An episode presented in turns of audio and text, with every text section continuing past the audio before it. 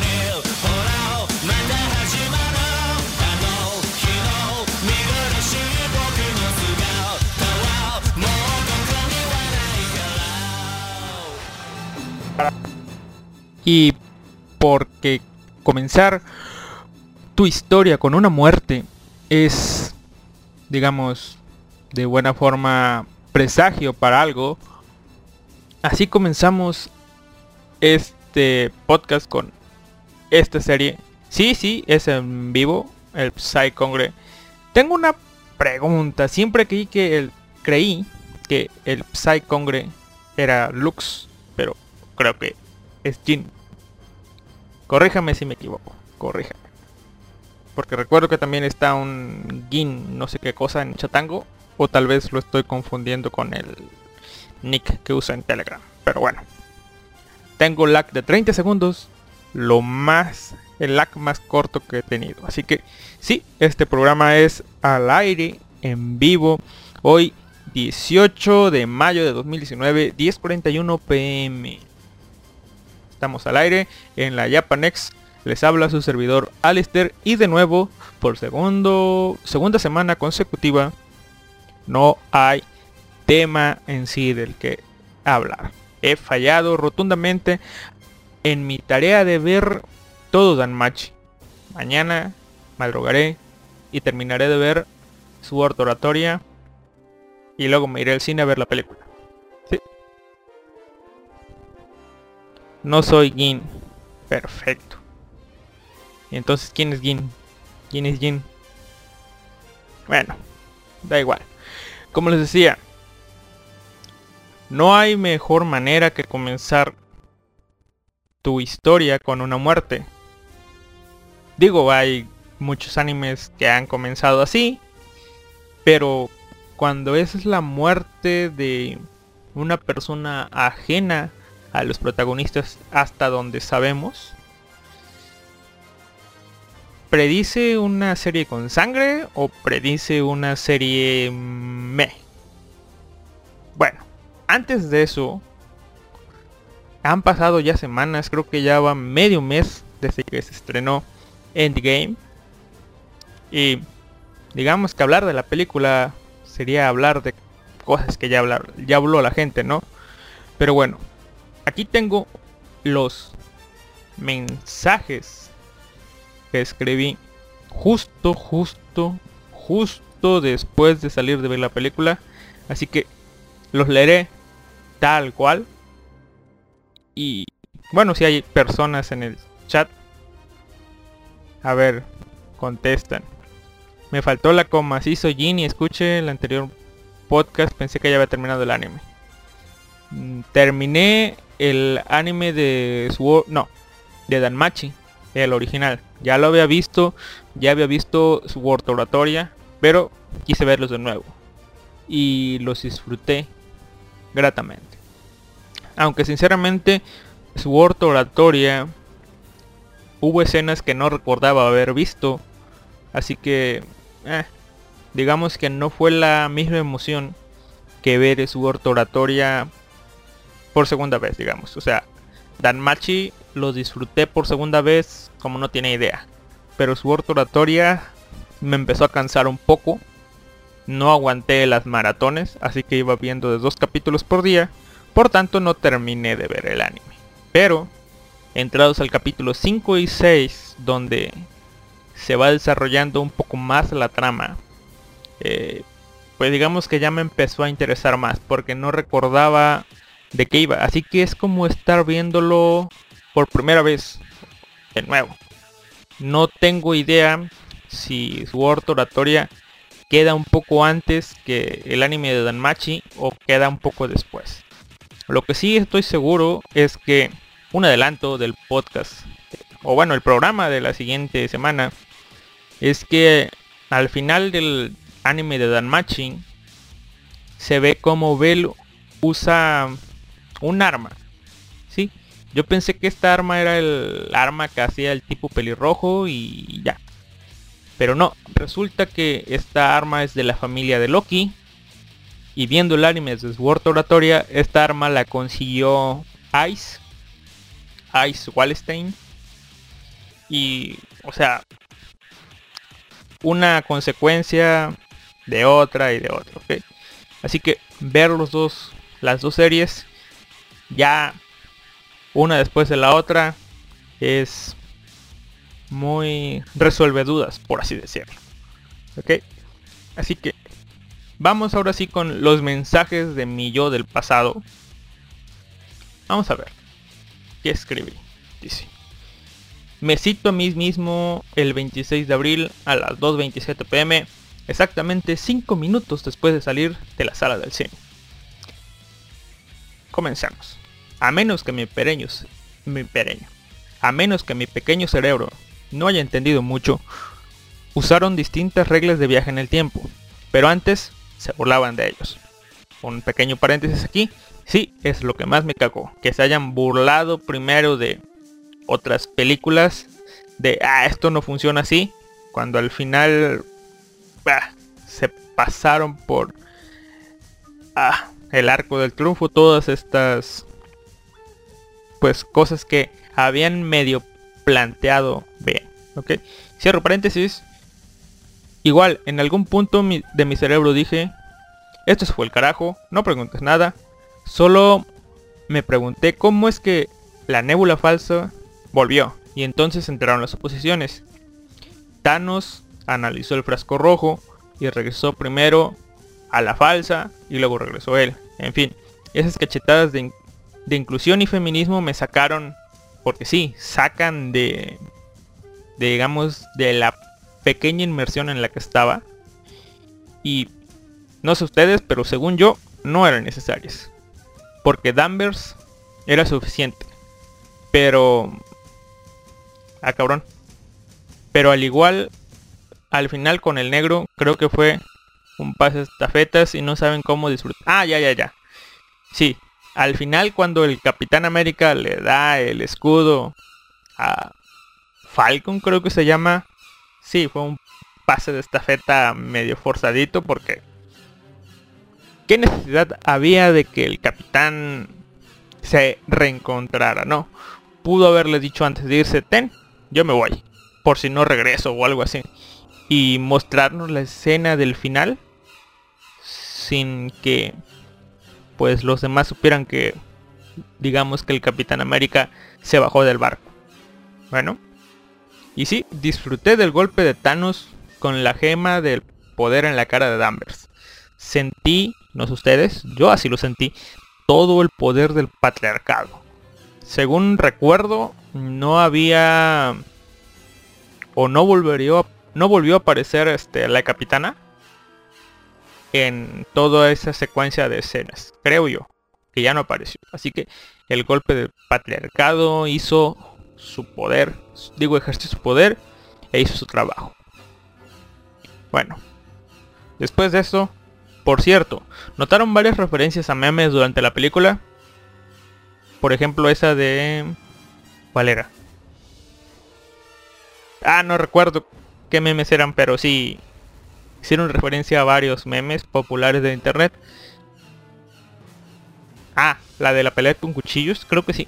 Al último, Thor y el tipo de Star-Lord hicieron la de duelo a muerte con cuchillos. Y yo, ah, qué cabrones. Pero bueno.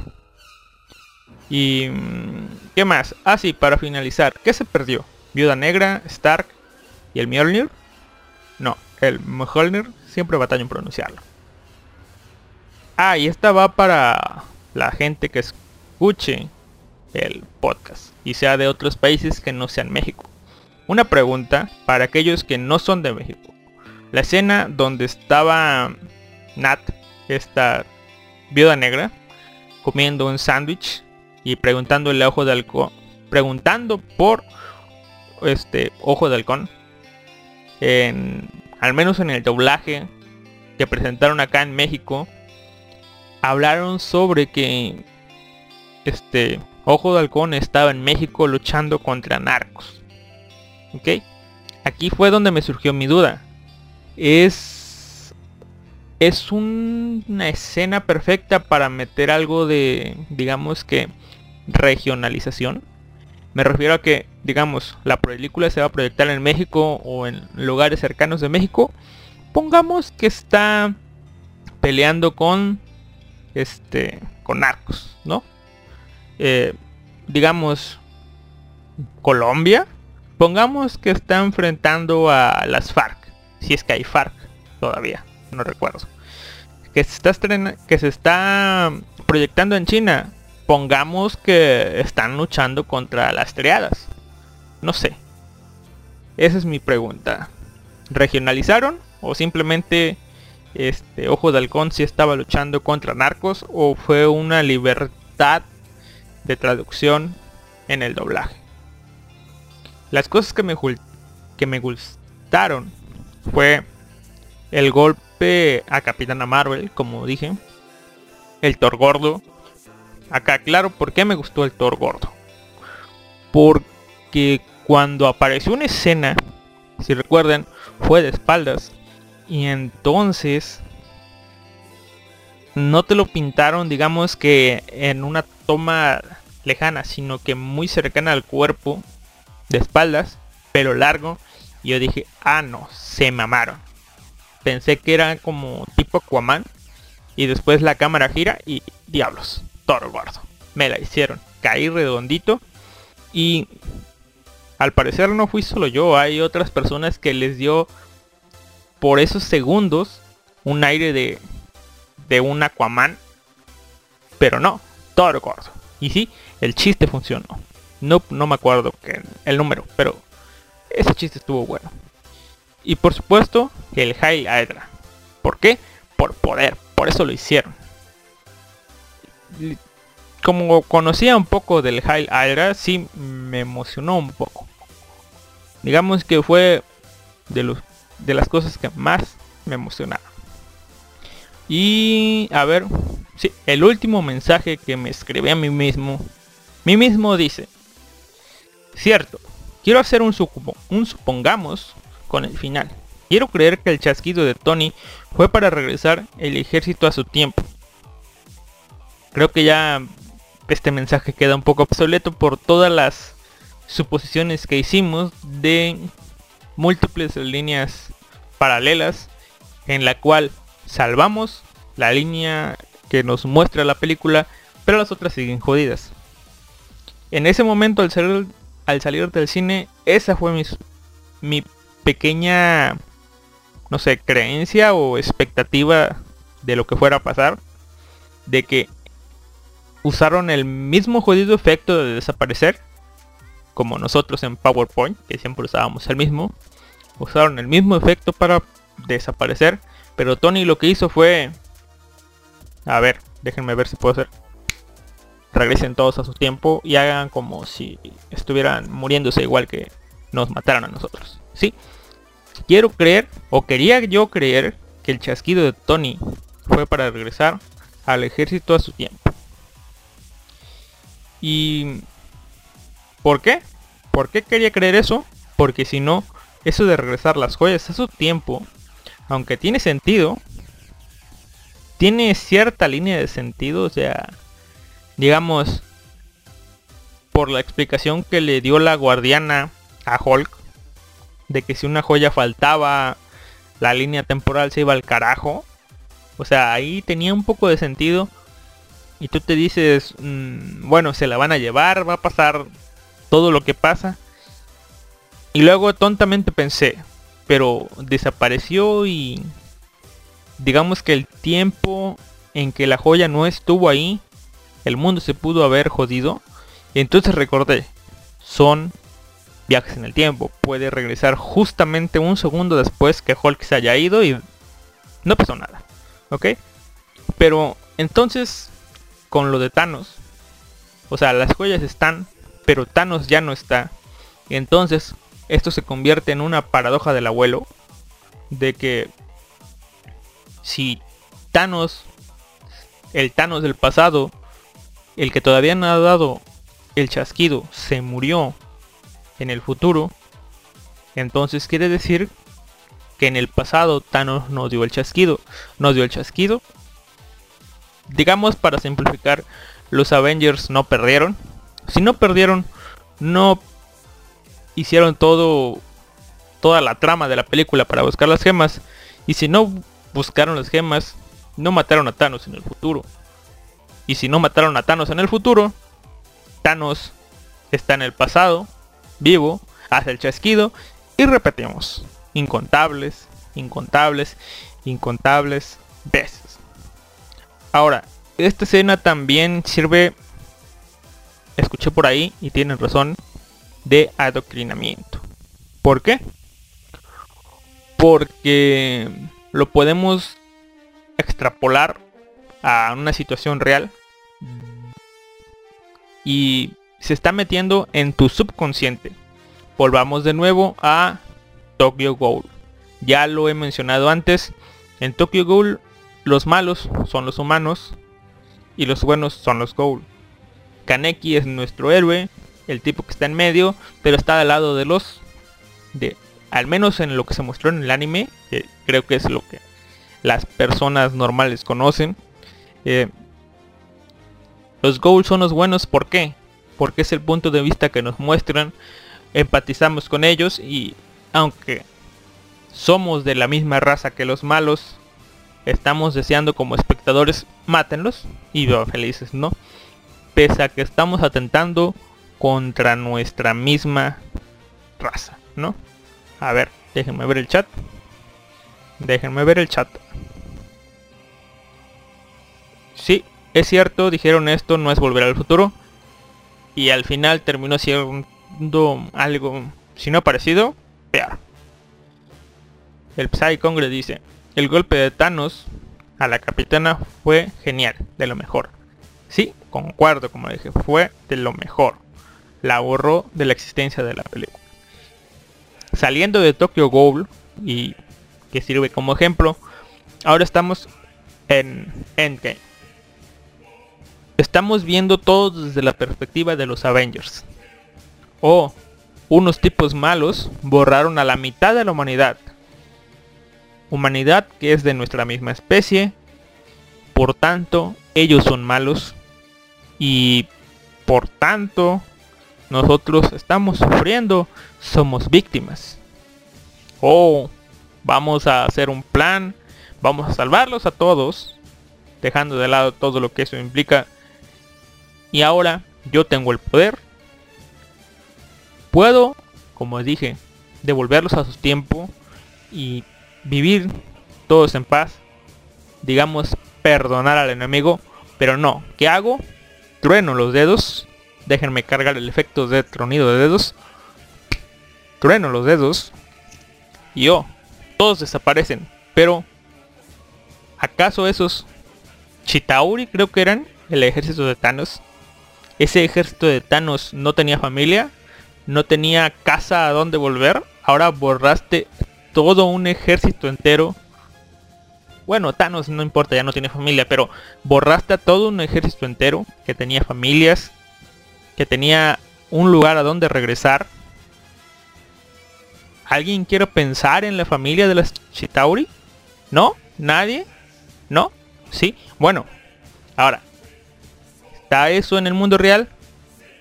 Pónganle ustedes que Endgame, digo que los Avengers y la humanidad son los gringos. El chasquido de dedos es su milicia. ¿Y quiénes son los Chitaure? Inserten un país arábico X, una región con mucho petróleo Y, y ahí lo tienen. Un mensaje ahí escondidito, que está en tu subconsciente y tú dices, eh, ellos son malos, nosotros somos buenos, nosotros tenemos razón y ahí está, escondidito. Pero espero que ustedes hayan dado cuenta de eso, ¿no? Y ahora sí, una de las cosas que más me cagó y es con lo que cierro esto de Endgame. Y nos preparamos para Spider-Man. Al final bueno, no al final. Al final de la parte de los viajes en el tiempo, Tony va a un lugar a conseguir más, digámosle frasquito rojo porque no recuerdo qué son. Y regresa a un tiempo donde puede ver a su padre. Y sí, le conceden eso. Ver a su padre. ¿Para qué? Para cerrar un capítulo en su vida, supongo. Y es ahí donde no tengo idea porque no he visto todas las películas, pero supongo que ahí es donde Tony le dice a su papá una frase que posteriormente su padre le dirá o supongo yo que le dijeron a Tony que su padre decía de nuevo paradoja del abuelo pero a quién le importa es una suposición mía por no haber visto películas el chiste es la frase de Tony Stark que le dice a su padre es, el dinero no puede comprar el tiempo. Y sí, es este, una bonita, una bonita frase que te sirve para que tú que eres hombre de negocios, atienda a tu familia, ve a tus hijos crecer, no te encierres en ti mismo, aprecia lo que tienes, ¿no? Cosas así. Pero esa bonita frase no pierde total y completo significado cuando el jodido Tony creó la tecnología para viajar en el tiempo. ¿Qué necesitas, Tony, para... o qué necesitaste para viajar en el tiempo? ¿Una cosa que se llama dinero? ¿O fue magia? No, fue dinero, ¿verdad? Tenían las gemas, pero fue tu tecnología lo que lo hizo posible. Y sí, el dinero, al menos en Endgame, sí pudo comprarles algo de tiempo. Así que les digo yo que ahí, esa frase, ese mensaje emocional, la misma película se cagó en ello. Ahora sí, eso fue todo con Endgame. Cerramos. Punto final. No hay más mensajes respecto a esto. Adiós. Ahora sí. Ahora sí. Eso fue Endgame. Adiós. Yo del pasado. Nos vemos luego. ¿Qué les iba a decir? ¿Qué les iba a decir? Mm, Ok. Danmachi. Para la otra semana. Danmachi para la otra semana. Así que... Antes de ir con el anime que nos atañe ahorita. mm, voy a hablarles de un tema que tenía pensado. E incluso tengo un pequeño borrador. Hacer un post cuando antes de comenzar a hacer podcast me dije a mí mismo vamos a hacer una web sobre anime, cosas y más y me dio flojera. La verdad me dio flojera escribir y se me hizo más fácil hacer podcast. Así que aquí estamos, seis meses después creo. Momento de salir a la luz. Año 2019. Y la pregunta es, ¿leer manga en un celular diagonal smartphone? ¿Lo lees? ¿Lo hacen? ¿Ustedes que me están oyendo lo hacen? Bueno, yo hace algunos años esto o contestar afirmativamente a esta pregunta me era impensable. ¿Por qué? Porque literalmente no me veía a mí mismo. Y si me hubieran dicho en unos 5, digamos en 2014, me hubieran dicho, en 2019 tú vas a ser un gran lector de mangas en el celular. Les hubiera dicho, están locos. Eso va contra mis principios. ¿Por qué? Porque aunque el año que tomé de referencia es muy digamos que no es muy atrás, pero aún así, en 2014 las pantallas de los celulares no eran tan grandes, barrita tan cómodas para leer. Digamos que tenías que forzar la letra y aparte todo el mundillo de las apps disponibles no estaba digamos que pues no había cuajado tanto. Estaba digamos que todavía un poco verde eso de las apps. Había apps pero poquitas. Android todavía no era lo que es ahora. iOS digamos que no era tan accesible. Todavía sigue siendo un poco nada accesible, pero bueno, ahí está, ¿no? Digamos que leer algo en un celular a mí se me hacía, no sé, cosa incómoda. Incluso ver anime en el celular se me hacía algo incómodo. Me parecía, ¿cómo te vas a estar forzando la vista en una pantallita, en uno de esos Nokia con una pantallita viendo Naruto? Decía yo, ¿cómo carajos están viendo eso? O sea, una pantalla, una computadora mínimo, 1080. ¿Conocen el 1080? No, bueno. Ok. Entonces, em, ¿a qué vamos?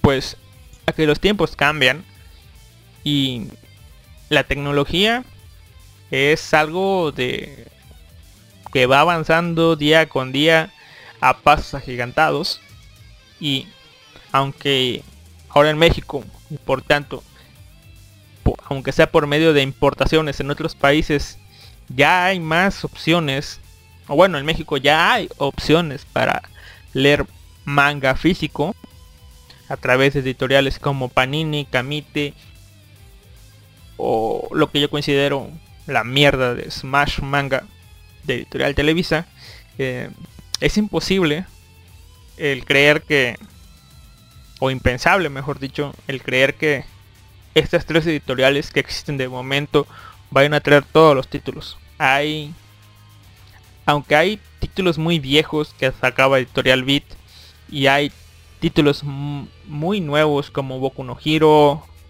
¿cómo se llama esta otra? Los niños enumerados, estos que PETA quiso... No recuerdo qué hizo PETA, pero hizo algo. Eh, ¿Qué hizo PETA? Se trató, se trató de... Anclar, no.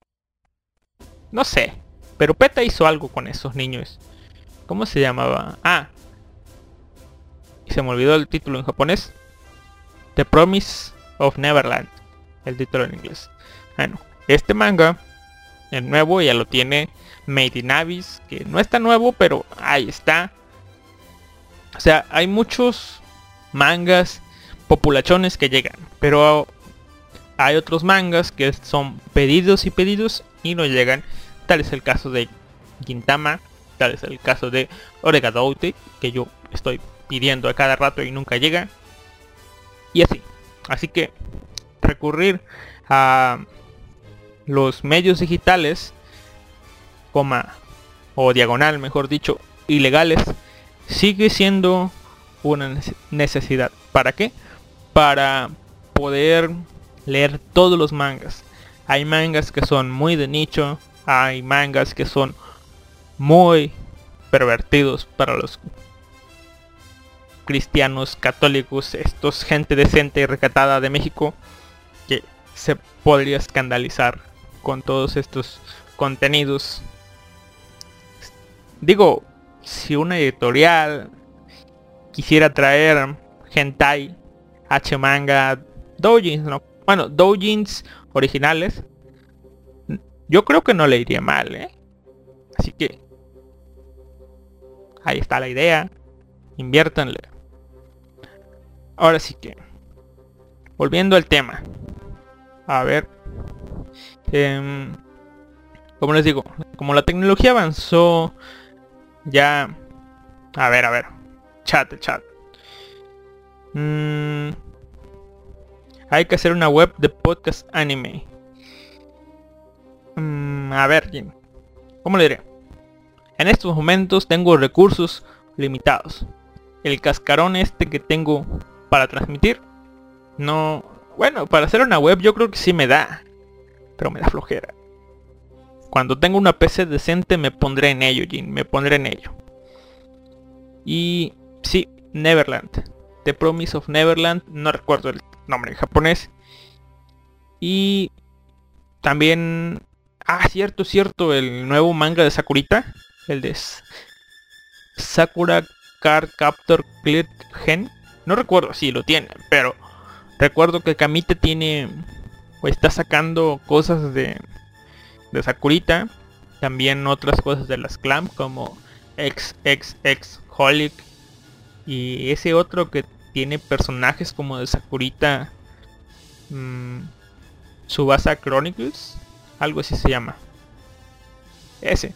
Subasa Chronicles. Pero a lo que iba. Eh, cierto, ¿sabían que Pelispedia está por morir y una web hermana? O creo que ya murieron. Ayer chequé y todavía seguían seguían vivas. Pero leí un encabezado de que decía los dueños de Pelispedia son detenidos. Y yo, wow. Abro la nota y el, la oficina de narcóticos y delitos afines y yo. No eran narcóticos, pero pónganle una palabra similar. A estupefacientes. No sé, pero yo digo, ¿qué tiene que ver cosas con las... O sea, tipo drogas con la piratería en internet? No sé, ¿qué tan afín será? Probablemente se ponían pachecos para programar y subir las cosas, pero... Bueno, el chiste es que estos tipos los atraparon en Uruguay, me parece. Que ganaban 5 mil dólares al mes entre clics y pop-ups. Así que No sé qué tanto tráfico tenga eh, o tuviera, si es que ya no existe Pelispedia, pero eh, extrapolen eso a una web de anime ilegal que digamos que en comparación a películas tiene menos tráfico pero quisiera creer yo que o sea tiene menos personas de tráfico menos usuarios pero tiene más quiero creer yo reproducciones al sitios como anime ese anime FL algo. Ya dije bueno anime FLB ya no vean ahí chicos no vean ahí. Eh, se pueden dar más o menos una idea con estos números de cuánto es el dinero que ingresan hagan sus conversiones a su moneda. Y yo digo que es más de 5 mil dólares al mes. Y sí muchas páginas se justifican en oh esto es para gastos de la web. Cuando sí mantener una web es algo caro pero pónganse a pensar que estos sitios tienen un sistema Pelispedia no sé pero otros sitios tienen un sistema que se basa en resubir un capítulo o una película a varios servidores distintos y en su web simplemente poner reproductores que jalan de eso. Así que eh, le invierten mucho al server. La verdad creo que no. Porque webs como Mangadex, que aloja manga, sí, gasta porque lo sube a sus propios servidores y tiene costos muy muy altos y se mantiene en base a simples donaciones. En cambio, eh, este, ¿cómo se llama? Estas páginas de anime pirata simplemente gastan en servidores que aguanten el tráfico, no tanto la transferencia, o sea, el almacenamiento de datos, sino más en el tráfico. Ok, así que no sale tan caro, o sea, no le invierten mucho, más que su tiempo. Y si es que no tienen bots programados. Pero bueno, ¿a qué voy? Que Pelispedia probablemente muera y nazcan miles de bichos y páginas clones más. Así que es como cortarle la cabeza a una hidra. Matas una y nacen muchas otras. Ah, ¿y, ¿Y en qué estaba? Esto de estar divagando dignos del podcast un vago. Eh, ah, sí, sí, sí, sí. Sí, como les digo. eh, ya ahorita leer manga en un celular ya digamos que es cómodo. Ya tienen pantallas lo suficientemente grande. Hay desde smartphones. Phablets creo que se llaman. Esa combinación rara entre tableta y y teléfono. Y por supuesto las tabletas que van desde los pisapapeles esos de de marcas de dudosamente de dudosa calidad, de dudoso nombre o de nombre parecido a otras marcas hasta las tabletas Lenovo, las de Microsoft, las creo que hay LG, no recuerdo, pero están las hay Xiaomi, no sé, pero sí hay Huawei, si es que se pronuncia así, y por supuesto la Samsung, que sí son muy cómodas para leer mangas. Pero a qué vamos? Con esto, am, leer manga en el celular, les voy a recomendar. Sí, todo este rollo iba para una recomendación. Si es que ustedes leen manga en el celular y digamos que leen o no leen, depende. He visto que personas leen manga en el celular directamente desde el explorador, desde Google Chrome o algún otro explorador y batallan sobre toda esa publicidad que hay en estos sitios, ¿no?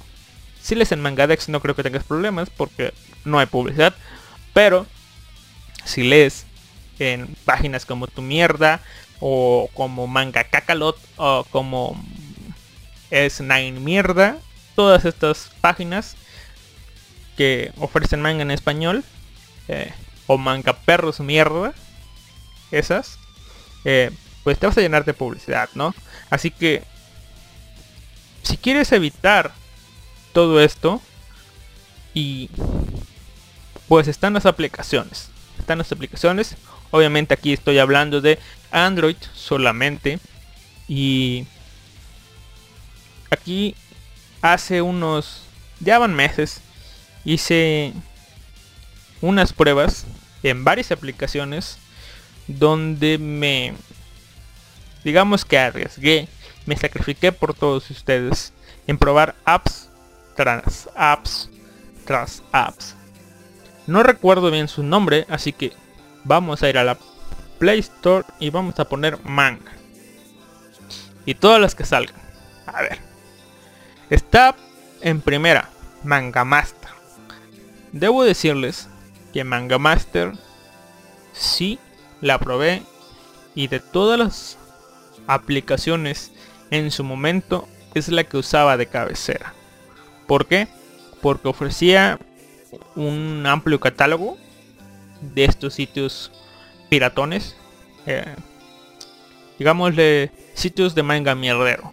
Sí, sitios de manga mierdero, tu mierda, manga cacalot y demás. ¿Ok?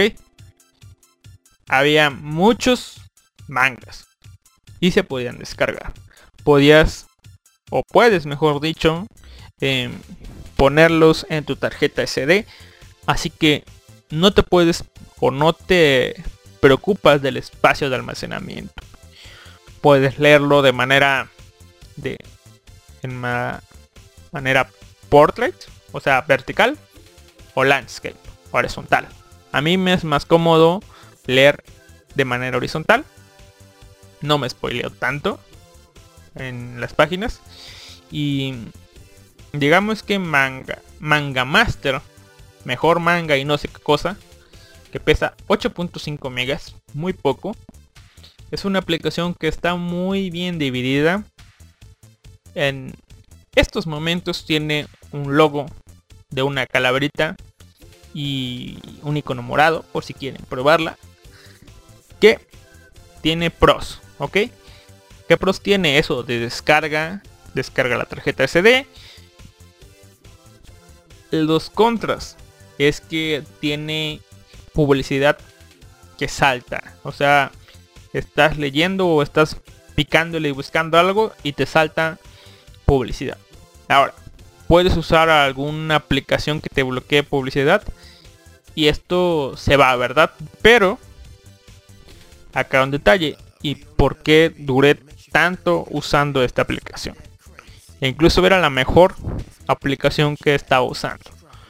Porque si apagabas el wifi, apagaba los datos, podías leer obviamente todos los mangas almacenados sin, sin tener publicidad. Así que por este esta razón em, digamos que podría leer el manga master.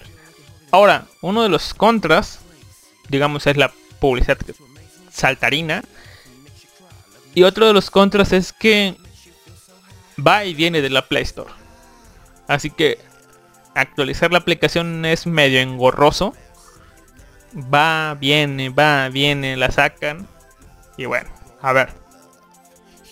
Mm, vamos a leer el chat porque ya hubo mensajitos.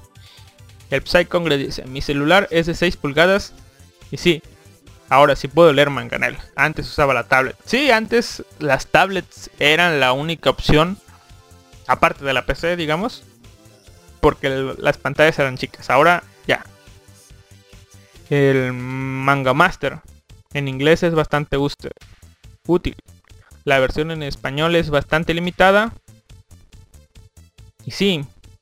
Eh, digamos que digamos, es limitada, porque no puedes comparar, digamos, las cosas que se hacen en español con las que se hacen en inglés en el catálogo.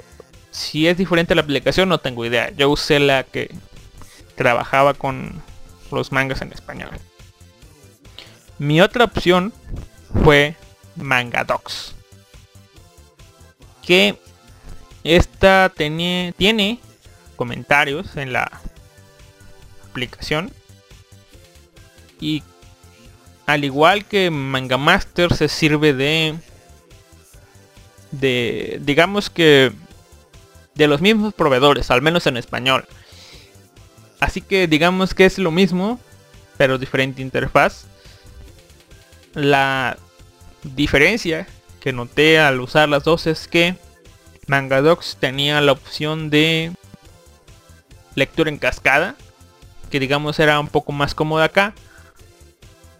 Pero ciertos detalles en el diseño de la aplicación te hacían que tú al regresar con el botón de regresar al celular no regresaras. ¿Por qué? Porque la aplicación tenía un botón de regresar en la parte de arriba.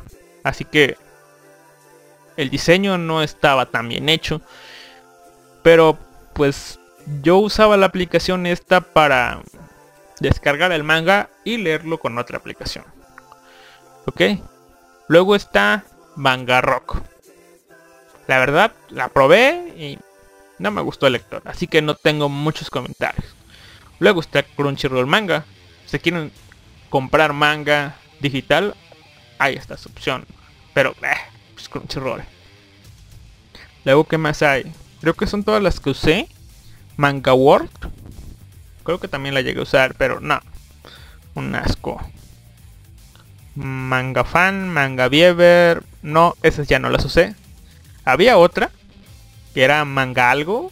Con un logo rojo con una gran M. Pero no son nada originales. Ya hay muchos con este tipo de diseño. Así que ahí la dejamos por ahí. Ahora, vienen las opciones buenas, digamos. No soy Jin, así que no voy a dar tanta publicidad. Manga Plus, Bishueisha. La opción que nos da Shueisha para leer manga en español.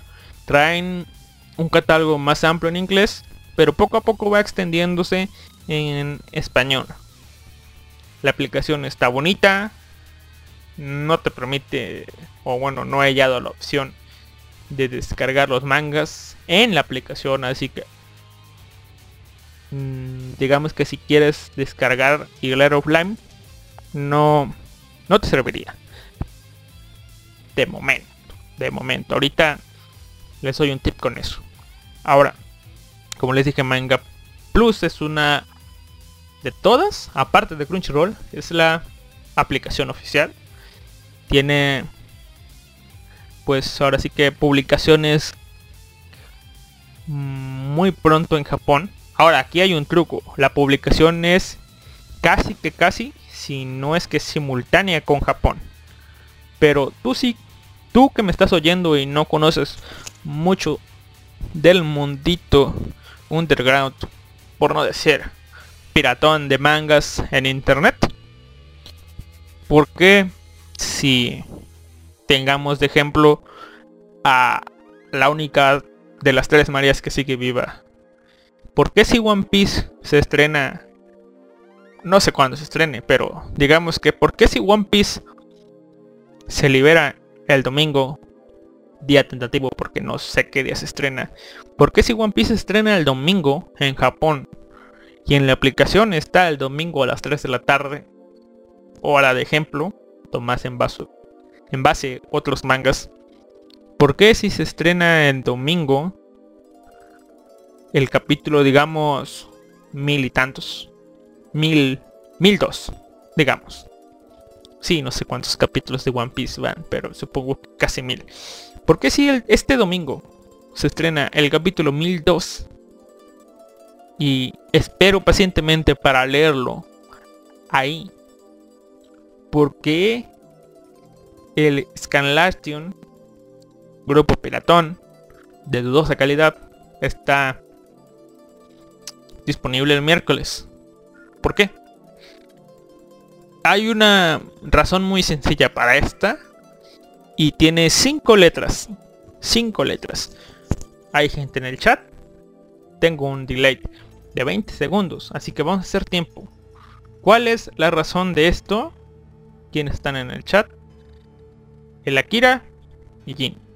¿Cuál es la razón de, esto? Que si se estrena de manera oficial el domingo, porque el miércoles ya está disponible incluso en español. A ver, vamos a leer el chat mientras. La nueva app de la Shonen se ve bien. Sí. Era cuadrada. Quién sabe qué será cuadrada, pero sí es cuadrada. Manga Master. Sí, esa versión de Manga Master es la que usaba. Sí, sí, sí, sí. Son, a ver, una, dos, tres, cuatro, cinco. Es que sí son cinco, Jin. Y sí sería en cuestión de, digamos que, o sea, sí sería en parte una respuesta, pero no es la que buscaba. Las respuestas son chinos, Jin. Los chinos tienen la culpa de esto. ¿Por qué? Porque la Shonen Jump se vende tanto en Japón como en China, al igual que otras revistas. Y por alguna extraña razón, se sacan a la venta el mismo día, tanto en Japón como en China, a las 5 de la mañana de tal día están disponibles las revistas, ya sea la Shonen Jump, la Jump Plus, la Shonen Sunday, la Sunday no sé qué otra, no recuerdo. La Lala y demás están disponibles en Japón y en China el mismo día. Y ahora, sería muy trabajoso que el mismo día estar enviando montones y montones de revistas a las tiendas chinas, ¿verdad? Así que ¿qué hacen los japoneses? Es confiar en los chinos y unos días antes les mandan todo el tiraje de de pues ahora sí que de revistas que van a vender en China un buen mercado por eso siguen haciéndolo de, revistas. Así que unas cuantos días antes todas esas revistas ya están en China. Y en China que hay chinos.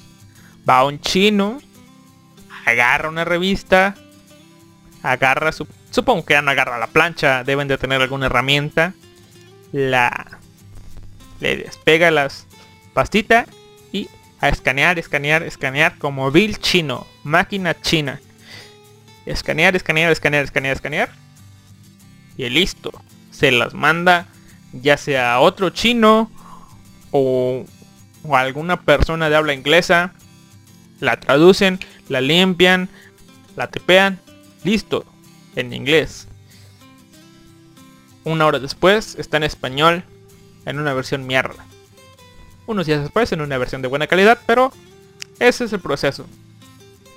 Tenemos 4, 5 días de ventaja por sobre la, la versión, pues ahora sí que la versión libre, digamos la versión oficial Así que, ustedes saben, se esperan a leer la versión oficial o leen una versión piratona. A veces, y aquí va el punto, estamos tan acostumbrados a las traducciones fans que las versiones originales, digo oficiales, nos parecen un asco.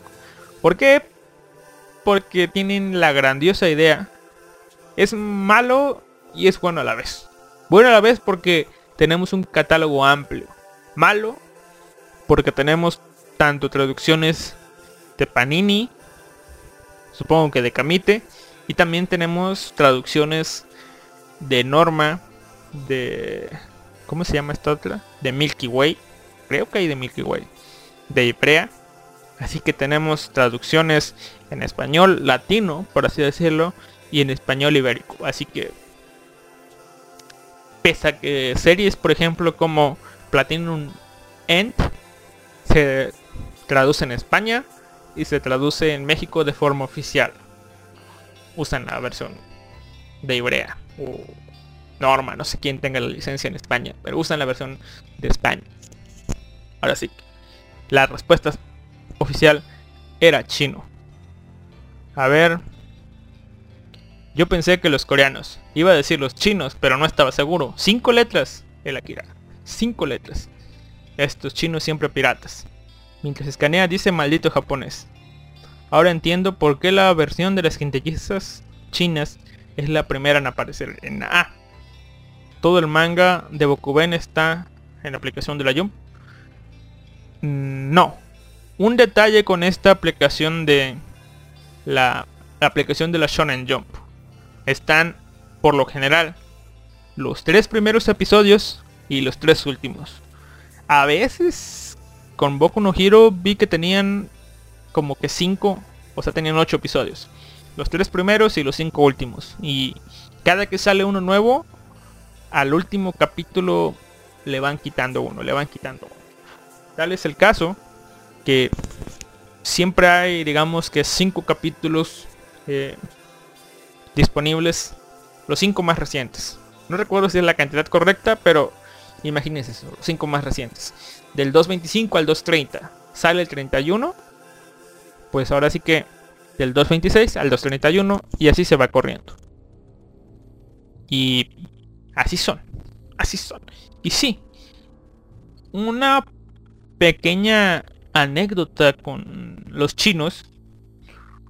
Hubo hace tiempo, no recuerdo cuántos años, 2019, hace 2019, era 1, 2, 3, 2011, 2014, hace 5 años creo que fue, hubo una gran redada. No recuerdo si fueron fue policía japonesa. Sí, es que fue una redada en los dos países donde arrestaron a a muchos chinos que estaban residiendo en Japón y también arrestaron a varios chinos que estaban viviendo en China por piratear la Shonen Jump y algunas otras revistas de esa casa editorial. No recuerdo si es Kadokawa o es Shueisha o las dos, pero una hubo una redada donde agarraron a estos chinos, los metieron al... no recuerdo es 5 días o 20, algo así. Años de cárcel por obviamente delitos de piratería. Y en esos tiempos de la gran redada, no recuerdo qué nombre tiene en, en inglés, pero estos chinos, hay dos clases de chinos, ¿ok? Están los chinos que les proporcionan, como usted dice, sus raps en A. Que simplemente agarran, escanean, escanean, escanean, escanean. Como máquinas chinas. Y supongo que así como salen las digamos que convierten en un formato de fácil transporte es decir tu JPG que parecen imágenes de periódico pero que se pueden medio apreciar se pueden leer o mínimos para servir imágenes de spoilers esos spoilers que usted ve en internet están esos chinos y aparte están los chinos los grandes chinos que trabajan sí repito trabajan eh, para los grupos de Scanlation de diferentes países. No estoy declarando que trabajaron para mí. No. Eh, escanean. Y ¿qué hacen? Este. Escanean con parámetros aceptables de calidad. Quedan como periódico, pero imágenes de gran calidad. Y entonces archivos de 200 megas que se distribuyen en internet también en su versión de 20 megas se pasan a los grupos que traducen tal es el caso ejemplo de esta web como era manga stream el chiste que había de los dos chinos no los que traducían para digo los que escaneaban para el pueblo y los que escaneaban para estos grupos que le pagaban a estos chinos con el dinero de donaciones o dinero de su propio bolsillo. Ahora, con la gran redada hubo un, no sé, un desabasto de estos, de estas pequeñas, de estos pequeños productos ilegales. Así que Si estabas en 2014, 2015, no recuerdo el año, y sentiste que de pronto hubo mangas que ya no salieron más, más traducidos, o hubo un pequeño retraso en algunos mangas de la Jump, ya sabes el motivo. Hubo chinos encarcelados. Hay chinos encarcelados todavía. Y se hizo un poco más estricto, pero ah, son chinos. Supieron cómo brincar todas estas situaciones. Y de todo esto hubo unos casos que son tristes, ¿no? Porque porque digamos que los chinos que trabajan para la plebe, para el público, sabían lo que hacían, ¿no? Los que trabajaban para estos pequeños grupos de personas también sabían lo que hacían. Pero había, por otra parte, personas de edad avanzada, es decir, chinos de 62 años. Es que este lo recuerdo bien. Un chino de 62 años eh, le pagaban, le decían, oye tú escaneame esto viejo. Y el viejo lo escaneaba. Todos los miércoles escanear y escanear. Revistas de 600 páginas. Escanear y escanear. Y ya. Y le pagaban. Literalmente no sabía qué hacía. Un día llegó la policía y se lo llevó y ahí está el chino en la cárcel. Hola chino en la cárcel. Y sí, es un poco triste porque literalmente no sabía qué hacía. Supongo que sí sabía que era ilegal, pero no sabía qué diablos estaba haciendo. A ver, vamos a ver. Mm, ¿Los coreanos hacen eso? Sí, los coreanos también escanean, pero... La cosa aquí son los chinos.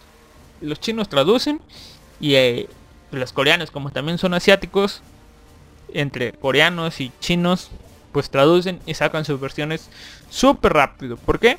Porque hacer países asiáticos, digamos que para un chino no es difícil saber japonés. Y para un coreano tampoco es tan difícil saber japonés. Así que son traducciones, las traducciones más rápidas del este, supongo yo. Y mm, a ver,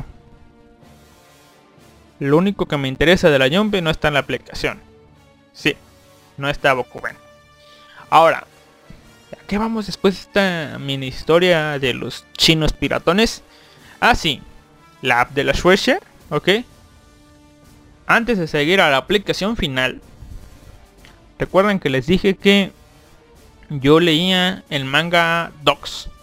O bueno, descargaba de manga Docs, pero no leía en Mangadox, ¿ok? También te servía si tenías mangas en la PC y los pasabas al celular. Hay una aplicación que recomiendo. Ya no uso tanto porque no me ha dado la necesidad. Pero sigo teniendo la aplicación. La aplicación se llama Perfect. A ver, déjenme ver bien. Porque... Sí, Perfect Viewer. ¿Ok? La está su descripción más enfocada a leer cómics, pero sirve para leer mangas también. Perfect Viewer, una... El logo es un globo, un bocadillo, como lo conozcan, de color azul, con las letras P, V, PB chica y un signo de admiración. ¿Sí? Un signo de admiración. Tiene muchas opciones, pero ojo, como les dije, esta cosa es para leer mangas que ya tengas en el en tu, en tu dispositivo. O sea, no te sirve para descargar, ¿no? Este lee carpetas, lee zips, lee rars, leer, leer, lee, lee, CBZ, CBR, todo esto lee, ¿ok? Así que yo les recomiendo que tengan esta aplicación, Perfect Viewer, para ver imágenes. A ver, sigue habiendo mensajitos. ¿Usted qué sabe sobre el tema del mundo del manga? ¿Es cierto que el manga está vendido más que el cómic en Gringolandia? Mm, no tengo idea, pero ah, por cómo van las licencias, si bien no es más vendido, sí está creciendo. Es decir, Mm, en el pasado mm, no se vendía tanto como ahora. O bueno, no tenía tantos consumidores. Y poco a poco va creciendo más. Tanto es así como les digo que licencian cada cosa. Y el problema aquí es que al menos los gringos sí son respetuosos. Licencian algo y dejen de traducir. Se afecta un poco a los demás, al resto del mundo, porque ya está en inglés, ya hay una versión en inglés oficial. Por lo tanto, a menos que sepas japonés o quieras comprar la versión original, pues ya se jodió la traducción, ¿no? Pero sí, em, digamos que no está más vendido, pero ya va subiendo, respondiendo su pregunta. Luego busco datos. ¿Ok? Ah, cosa extra. Em, el manga en Gringolandia hay opciones ya para consumirlo de manera legal en formato digital. Así que tal vez en formato digital este si tenga más ventas porque hay más opciones. No solo es DC, no solo es Marvel. Hay muchas compañías que licencian manga que tienen. Aparte hay varios mangas traducidos en Kindle en el dispositivo de lectura de, de Amazon. Así que Amazon vende mangas. He visto más, supongo que por mi historial de búsquedas, he visto más mangas en Amazon que cómics en formato digital. Ese es buen lector de manga, yo lo usaba bastante hace tiempo cuando descargaba. A veces lo subían en CDR. Sí, como les digo, Perfect Viewer. Es perfecto para leer tus mangas. Mm, podcast sobre el cómic. Como les digo, luego me luego investigo. Algún día cuando tenga ganas haré la versión de no recuerdo cómo se llamaba el podcast, pero el podcast que hice sobre los fansubs. Em, un podcast por los o como los Scanlation. Estoy como un podcast sobre los Scanlation. Estoy esperando que digamos que venga el tercer impacto o, o viendo si, si, si no pasa nada. O sea, estoy de espectador en estos momentos en un asiento en primera fila esperando a que el mundo arda. Estoy esperando pacientemente el Akira. Y cuando pase algo, eh, bueno, siendo sinceros, cuando pase algo o cuando me aburra de esperar a que pase algo, ese podcast se hará. Téngalo por seguro. Téngalo por seguro. Y ahora, la última aplicación, que en sí son dos, es una aplicación que me recomendó, no directamente, pero yo ahí estoy abriendo todos los links. El buen Animaker. La aplicación se llama Tachiyomi y su aplicación hermana Tachiyomi EH. La, la, primera es la versión normalita y la segunda tiene todo lo que la primera versión más eh, lo que es la opción para leer en páginas como Exgentai o E-Gentai y demás páginas con Gentai en su nombre. N-Gentai y demás.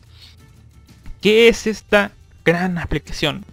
Es una aplicación, déjenme abrir la versión normal para darle los créditos a su creador, que este tipo sí lo merece. Es una aplicación que está disponible para su descarga no en tienda, está en GitHub y está desarrollada por... no dice quién la desarrolló, pero vamos. Me voy a esforzar en ir a la página y... a ver, el último commit lo hizo Blue Cat. ¿Quién hizo esta cosa? Supongo que el nombre del canal. Inorichi. No sé, pero mis respetos para este hombre. El que desarrolló la app de Tachiyomi. Disponible, voy a dejar el enlace en la descripción del podcast. Disponible en la página de GitHub. En, pónganle en Google Tachiyomi eh, manga y va a salir. La dirección es github.com Inorichi Tachiyomi. Busquen las releases. ¿Ok? Que nos permite hacer este gran lector de manga. lo mejor que he encontrado al menos en Android. Porque creo que. Sí, creo que en iOS no está disponible. Pero lo mejor para Android. Tiene un sistema de extensiones para leer de... Ahora sí que de otros lados.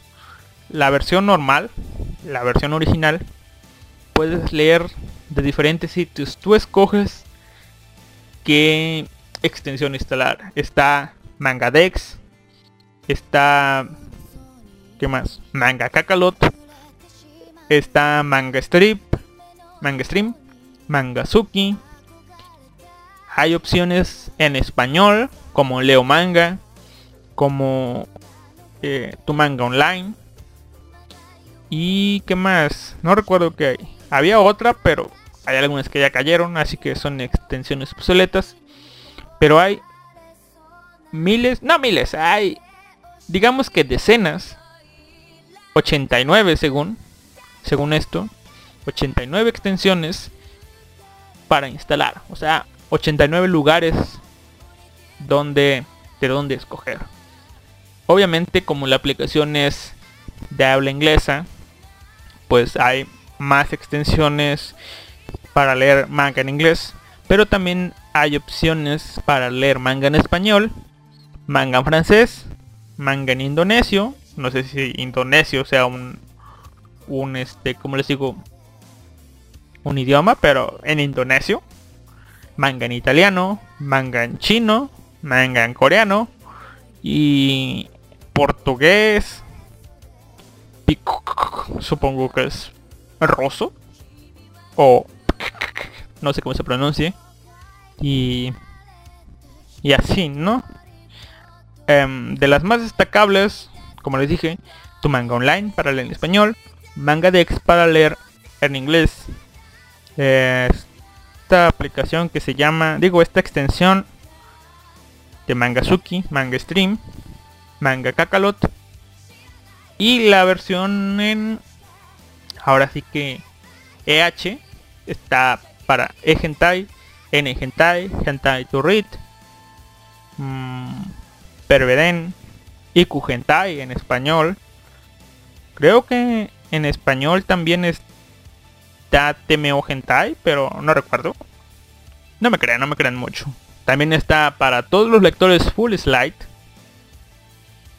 Y el último, el extra. De momento solo disponible en inglés. Manga Plus Visuation. Sí, señores. Si no quieren leer directamente desde la aplicación de Manga Plus, pues en Tachiyomi está una extensión para leer los mismos mangas, las mismas traducciones en Tachiyomi. Y el extra es que lo puedes descargar. ¿Sí? Puedes descargar el manga, pero de momento solo disponible para los mangas en inglés.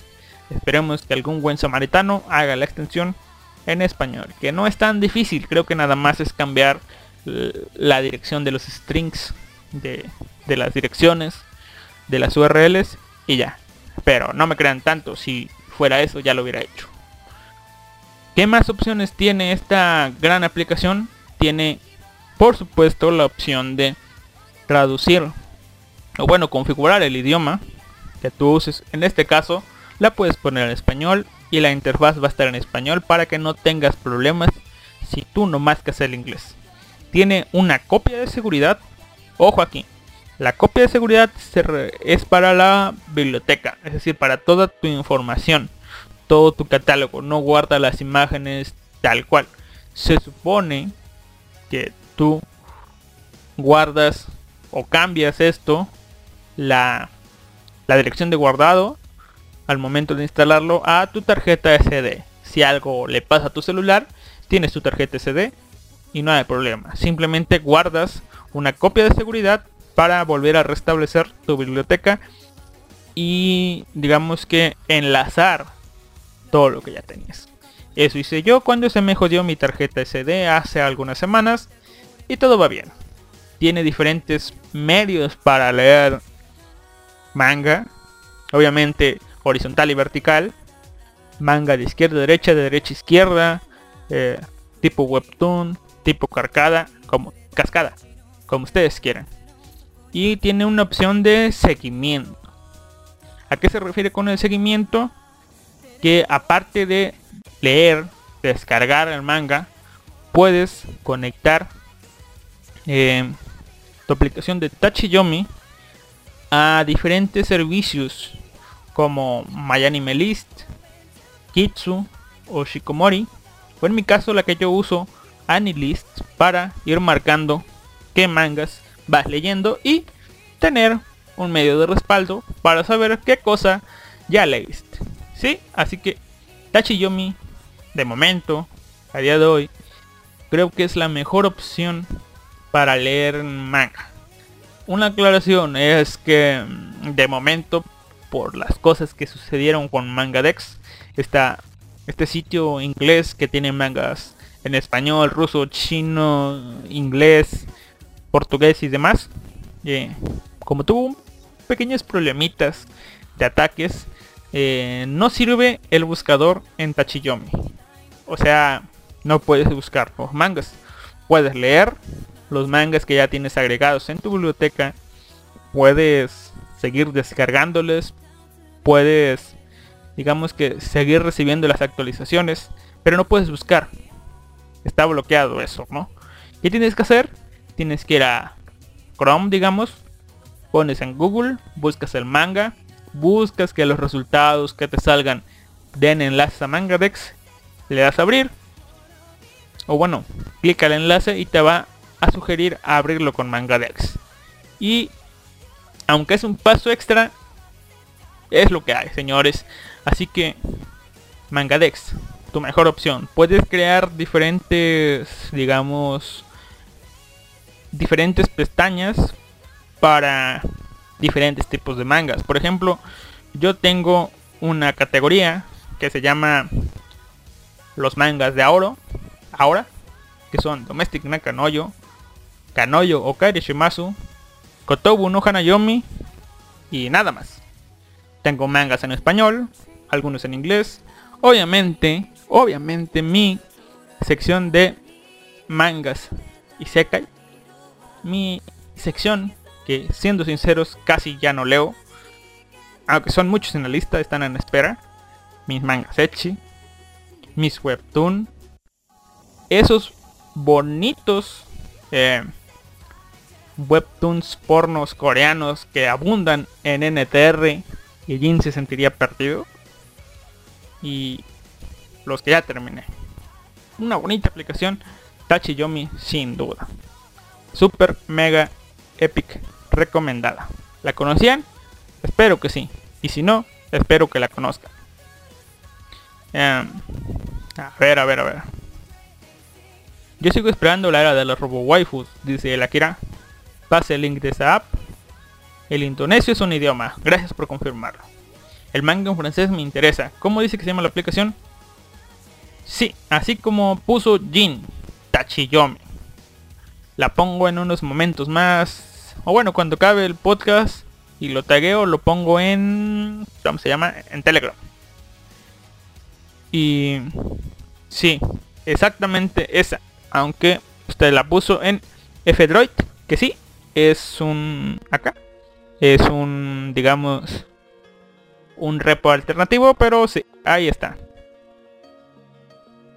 eh, sí hay muchos así que como son muchos y son pocos vamos a leer los títulos para que vean los webtoons que creo yo que son japoneses son mínimo tienen nombres japoneses Yoshiochi esa tipa que se cayó del segundo piso directo en el miembro del tipo.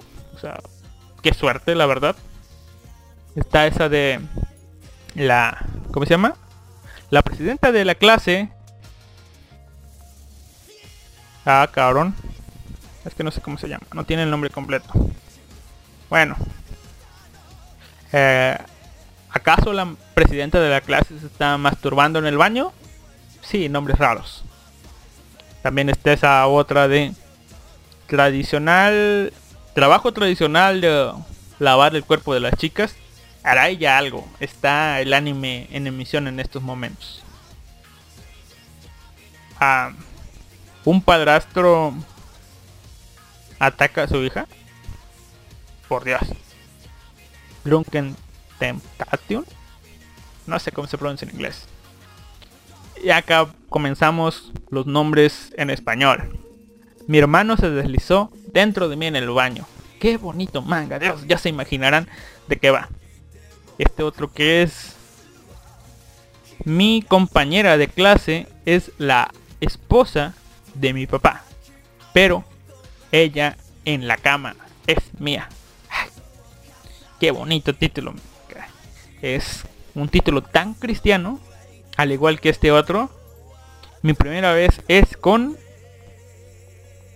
mi pequeña hermana. Bueno, ustedes saben a qué van. Y este otro, hasta la sinopsis voy a leer.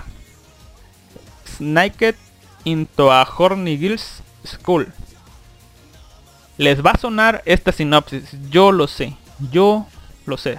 A ver, vamos a leer la sinopsis completa. Dice, dice, colados en una escuela de chicas ardientes. El gran heredero de una familia rica no logra ingresar a una escuela de prestigio. Su solución, hacerse travesti. Sí, suena muy puto, yo lo sé. Y entrar en una escuela solo para chicas. Sí, repito, suena muy puto esto, muy gay. Y por como se ven las cosas, no podría valer la pena para él. Pero ¿qué hace el tipo? Se tira a todas y cada una de las chicas con las que se encuentra. A veces vestido de mujer, a veces vestido de hombre, pero... O sea, es como si chica hubiera hecho lo que chica debió hacer. Es como si... Creo que se llamaba Lux se llamaba Lux, el de Sayaku Bahamut. Bueno, como si el tipo de Sayaku Bahamut hubiera hecho lo que el tipo de Sayaku, Bahamut debió hacer. ¿Ok? Estás en una escuela de chicas, ¿qué vas a hacer? Les pregunto a ustedes, ¿qué harían? Y el último, un manga súper recomendado para Jin. Netorare by Brother. Sorry, I can stop. Dios, este capítulo 1 es el único capítulo, supongo que no van a traducir más. Pero joder. Joder. En cuanto a los mangas coreanos, hay muchos, muchos, muchos, muchos. Pero no, no vale la pena leerlos, porque no son tan buenos. mis recomendaciones sobre los mangas, mangas, manguas coreanos, es uno que se llama Little Girl. Tiene viajes en el tiempo y están mejor ejecutados que en Endgame. Vayan y leanlo. Little quiero. Luego me lo agradecen. Ok. Vamos a ver. El de la presidenta es buena. Obviamente es bueno. Yo estaba leyendo una cosa llamada By Chance. Es lo más cock estúpido que haya leído. ¿Me está retando el Akira? ¿Me está retando? Creo que sí lo tengo en mis... Déjenme ver si lo tengo en... No, creo que no. Ah, sí. Lo tengo en pendientes. Quiere ver algo estúpido. Quiere leer algo estúpido. ¿Dónde está? Vamos a ver. Está un manga que se llama... ¿Cómo se llama? Brawling. La verga de Dios. Está bueno. Pero se va al carajo al final. Todavía no acaba, pero se verá al carajo. Yo lo sé. Está... ¿Dónde está? Ah, no lo hallo. Pero hay muchos mangas estúpidos. Pero Little Gear, pese a su estupidez. Tengo algo con los manguas. Esos mangas coreanos. Porno. Siempre tienen que meter a huevo.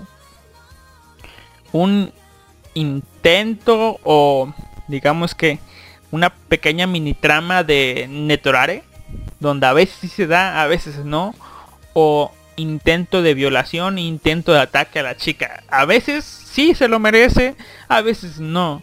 A veces se la van a tirar mientras está dormida, a veces son unos perras y se lo merecen, pero, ah, o sea,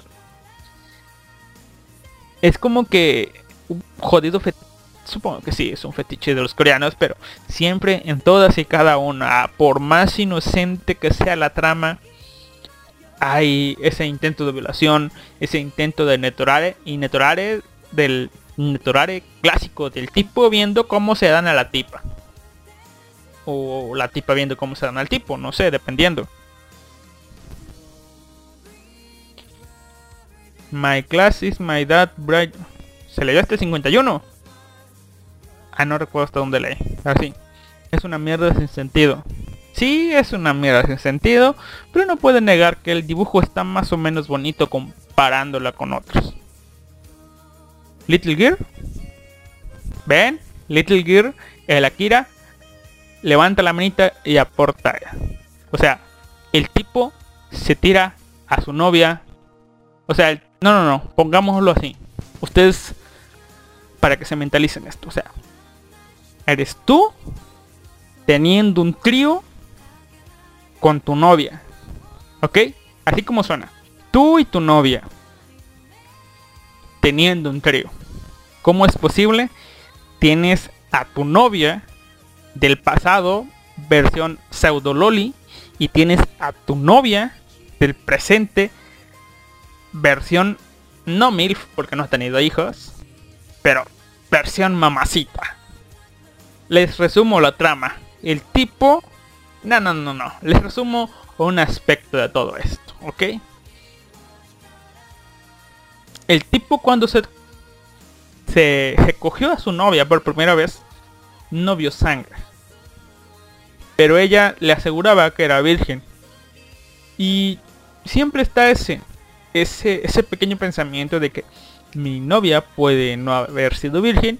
Y entonces en cierto capítulo del futuro, sí es un jodido spoiler, Jin, es un jodido spoiler y así se hacen los spoilers. Eh, el tipo está en el futuro y justo cuando va a tener un... O sea, cuando tiene el trío con su novia, se tira a su novia pseudo loli y pum, sangre y ahí está la respuesta. El tipo desvirgó, eh, su tipo, su versión del futuro desvirgó a su novia. Así que, ah, no sé, hasta cuando están leyendo Little Gear entienden la genialidad de todo esto. El viaje en el tiempo está justificado. eh, de manera algo forzada, pero está justificado. Lean ese manga, en serio. Está, está bueno, vale la pena, la verdad. La verdad. La verdad vale la pena. Ok, vamos a ver. Esto, esto es usar el naturales sin serlo. Sí, ciertamente sí. En mi lista hay varios. La mayoría de las monas de los manguas son ninfómanas. Sí. Y en Japón, la mayoría de los tipos tienen un jodido miembro súper grande. Y en cambio, en Corea, sí, hay tipos con miembros súper grandes. Pero también hay tipos que tienen sus, sus, este, ¿cómo se llama? Pitos. No, sus super pitos, ¿ok? He estado leyendo unos, por ejemplo, hay uno que tuvo un accidente con un, con una, ¿cómo se llama?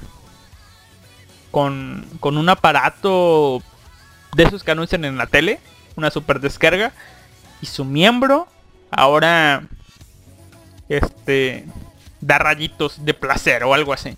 Toca a alguien con su cuerpo y la excita.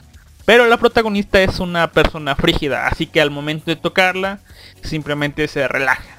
No es una perra en celo como las demás. Sweet Koi. Está otro que se llama... ¿Cómo se llama? A ver. A ver, hay otro que se llama... Estoy leyéndolo justo... Justo en estos días es un tipo con tres testículos, ¿ok? Un tipo con tres testículos. ¿Bien? ¿Asimilaron eso? Un tipo con tres testículos.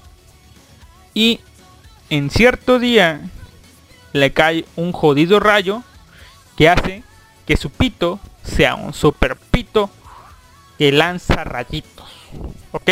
Así que aparte de tratar con una pues ahora sí que un motor de triple fuerza, no es como le dicen, tiene que tratar con su pito, super pito que lanza rayitos y le dicen tienes que usar condón, si no, ya saben qué va a pasar, ¿no? Ok, su primera batalla es con una tipa frígida, le quita lo frígido. Su segunda batalla es con una sensei ninfómana, perra seductora de hombres, la doma.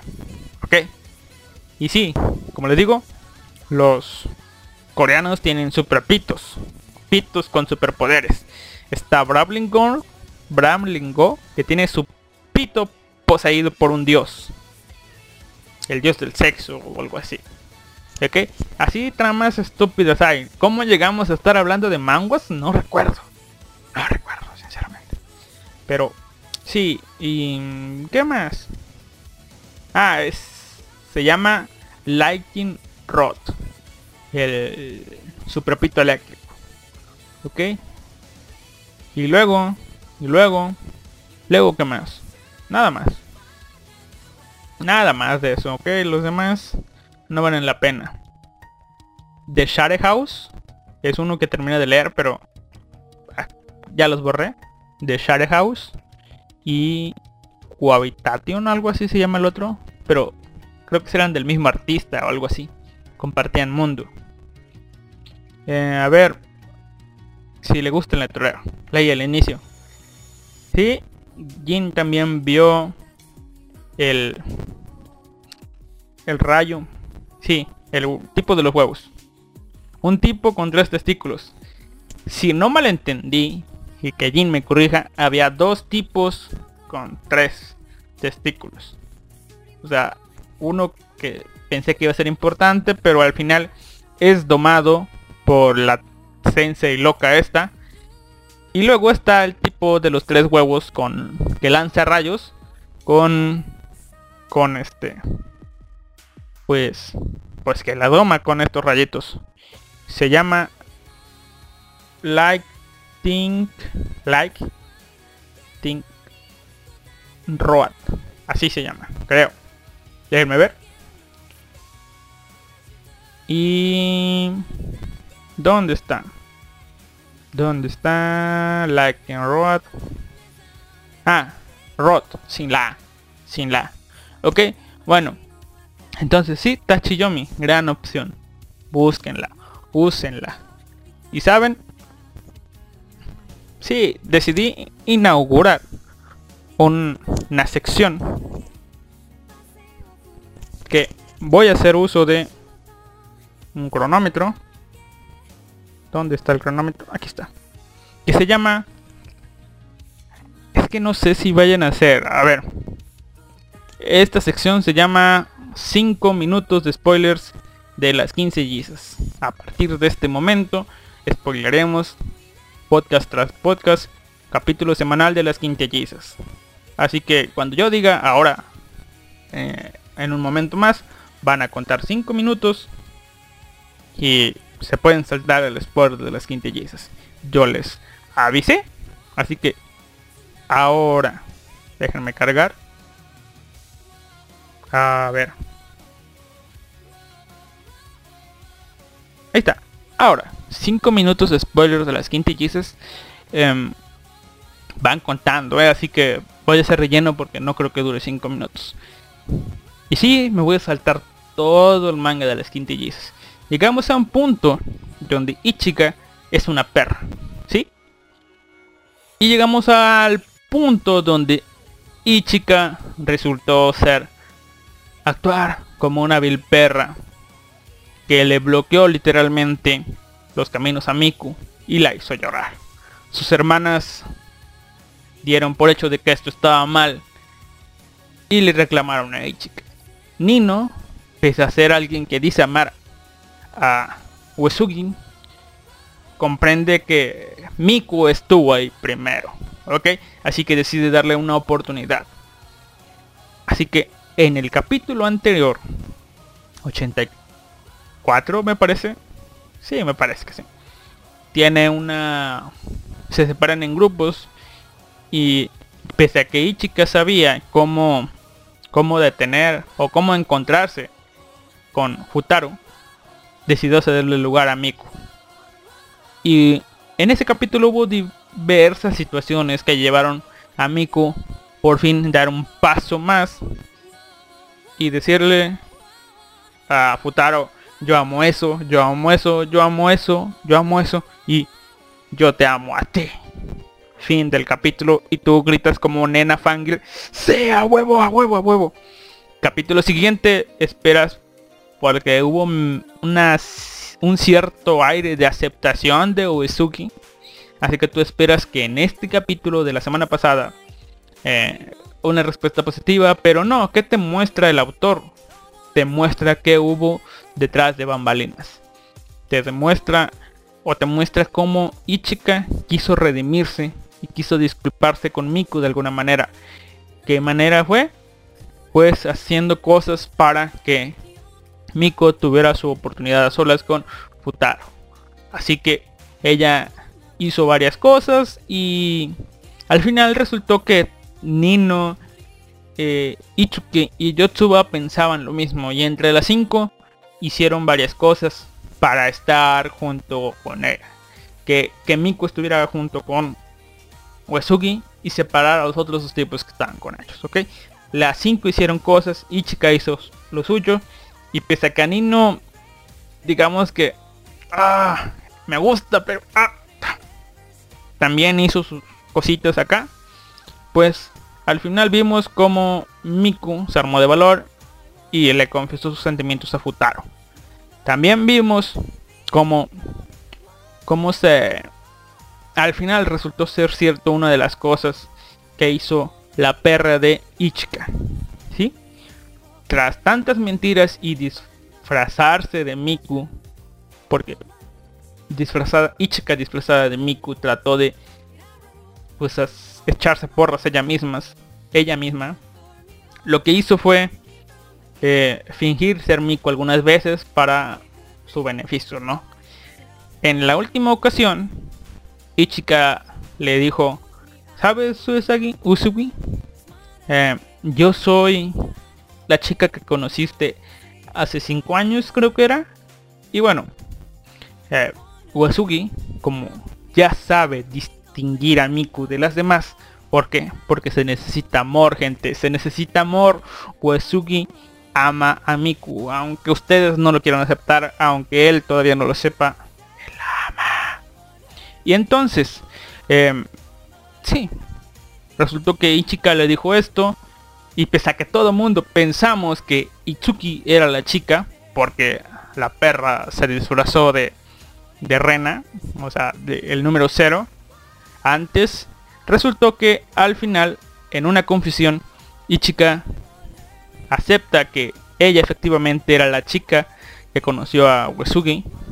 Es la chica, pero que cuando le confesó esto a Uesugi, debido a ser Pepito y el lobo, Uesugi no le hizo caso. Uh, qué triste. No me hizo caso. Por perra te pasa esto. Por perra he dicho. Y digamos que fue reconfortante ver a Ichika llorar y también ver a las demás como veían que Miku hacía lo suyo. Listo, fin de los spoilers, 5 minutos pasaron. Bienvenidos de nuevo gente. Gracias por saltarse esos 5 minutos de spoilers de las quintillizas. Dependiendo del día que grabe los podcasts, habrá o no habrá estos 5 minutos de spoilers de las quintillizas. ¿Por qué? Porque son quintillizas, 5 minutos de spoilers son bien merecidos, ¿no?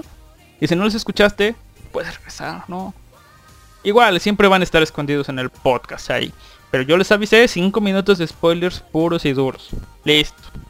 Ni un segundo más, ni un segundo menos. Veamos qué dice el chat. Voy a leer para mí mismo y voy a contestar si no. ¿Por qué? Porque ya estamos fuera de los spoilers. A ver, vamos a ver qué hubo en el chat. A ver, dice... ¿Dónde está? Este es medianamente bueno. Or Complication. Creo que lo anotaré. Solo que todo termina en Etorare. Bueno, ni modo. Jin recomienda Close, Close as Networks. Sí, ese es bueno. Estoy leyéndolo. ¿De qué va, gente? ¿De qué va? Eh, Close as Neighbors va de que un tipo vive al lado de una familia compuesta de puras chicas. ¿Por qué? Porque perdieron a sus padres. ¿Quiénes son estas chicas? Son April, la mayor. eh, May, la menor.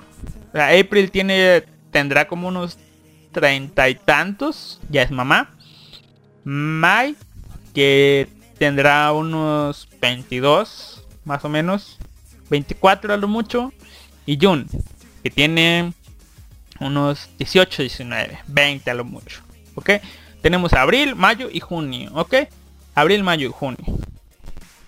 Y entonces tenemos a nuestro protagonista que ya es un asalariado. Está enamorado desde su juventud de abril. ¿Sí? Pero Abril un día consiguió un novio, se cogió a su novio, tuvo, tuvo un hijo, pero se pelearon, se separaron y pues el prota vive a la sombra de esto, ¿no? Se dan situaciones y al final resulta que eh, Abril termina volviendo con su esposo, o sea, se va, deja la casa sola y Mayo, que tiene sentimientos por el protagonista, eh, es la clásica tsundere japonesa de que sí te quiero pero no te lo demuestro, sé que no me vas a querer y situaciones así. Mientras tanto, Junio simplemente es una amante del sexo que va robando novios por ahí. Pero un día prueba el pito del protagonista y dice, oh Dios mío, de aquí soy. Así que busca conquistar. Aparte tenemos a Naida, la compañera de trabajo que tenía un novio que digamos que no era un buen novio y buscó consuelo en el protagonista. Ahí tenemos a todas las chicas que integran a este. Abril creo que ya fue.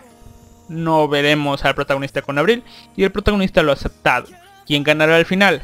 ¿Naida? Es buena opción. Eh, Mayo. Eh, ok, pese a su personalidad. Me gusta el diseño. Me gustaría que ganara ella. Ok. Y por otro lado tenemos a Junio. Que tiene dos muy buenas razones para ganar. Y es rubia. ¿Ok? Y las que vengan. Y las que vengan. Aparte está la hermanita del protagonista. Obviamente no va a haber nada entre ellos dos porque no va de eso el manga. Pero la hermanita también tiene acción. ¿Ok? ¿Qué más? El Akira dice, venga, voy al día con las quintellizas. Soy inmune y me alegra. Y espero que haya disfrutado el capítulo. Jin recomienda Under Observation, ma... Ah, en español, bajo observación, mis primeros amores y yo. Sí, este manga trata sobre un tip manga. Trata sobre nuestro protagonista, que es un tipo débil, que tuvo, mmm, digamos que, una adolescencia más o menos complicada, ¿no?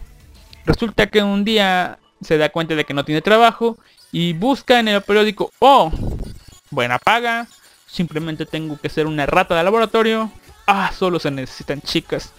Mm, ¿Qué problema? Ay, me voy a poner una peluca y listo. ¿Cuál es el problema? Van a estar bajo observación en un laboratorio, bueno, en una casa, o sea, una sala y cinco habitaciones, creo que cinco habitaciones, no recuerdo, donde resulta, en cierto momento se dan cuenta de que todas ellas estuvieron, eh, digamos que en la misma preparatoria, ¿ok?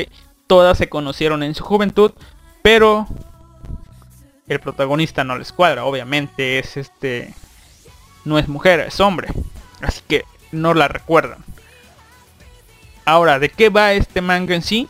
Que el protagonista interactuó con todas estas chicas. Hay una nada nadadora, el Akira, por si le interesa. Hay una nadadora, morenita y creo que también es pelirroja. ¿Eh? ¿Le suena de algo? ¿Ok? ¿Se quiere dar imaginaciones de algo? Nadadora, morenita, digo, bronceadita, pelirroja. ¿Ok? Es la primera chica que vemos, ¿ok? Tuvo sus interacciones con el protagonista, pero siempre estuvo ahí una loli gruñona junto con su lo que yo creo que es su hermana de lentes supongo que van a ser hermanas gemelas que una se pinta el cabello, una tiene pupilentes y otra no. No, no es spoiler, son suposiciones. Eh, ok, y supongo que cambiaron y... Esto, esto, ok. Ellas siempre estuvieron ahí. Ellas son el motivo por el cual el protagonista se aleja de todas las chicas. ¿Ok? ¿Cuál es la situación con este manga? Tiene una dinámica sencilla. Estos experimentan con una droga que les incrementa el líbido. Así que el protagonista va a tener una interacción con cada chica. Eh, ¿Y qué hay con la interacción? protagonista con la chica en el presente y recuerda sus vivencias en el pasado. Al parecer el protagonista estuvo enamorado de todas y cada una de estas chicas, a excepción de las dos creo, de las dos en cuestión que mencioné antes, y por algún u otro motivo dejó de hablarles y pasaba a la siguiente chica, hasta conocer a todos. Está una rusa rubia con dos muy buenas razones. Una tipa que es media malandrina. No me acuerdo qué palabra describirla. Que se quiso pues tomar el camino del bien. Eh, está la tipa, la típica chica linda de la clase.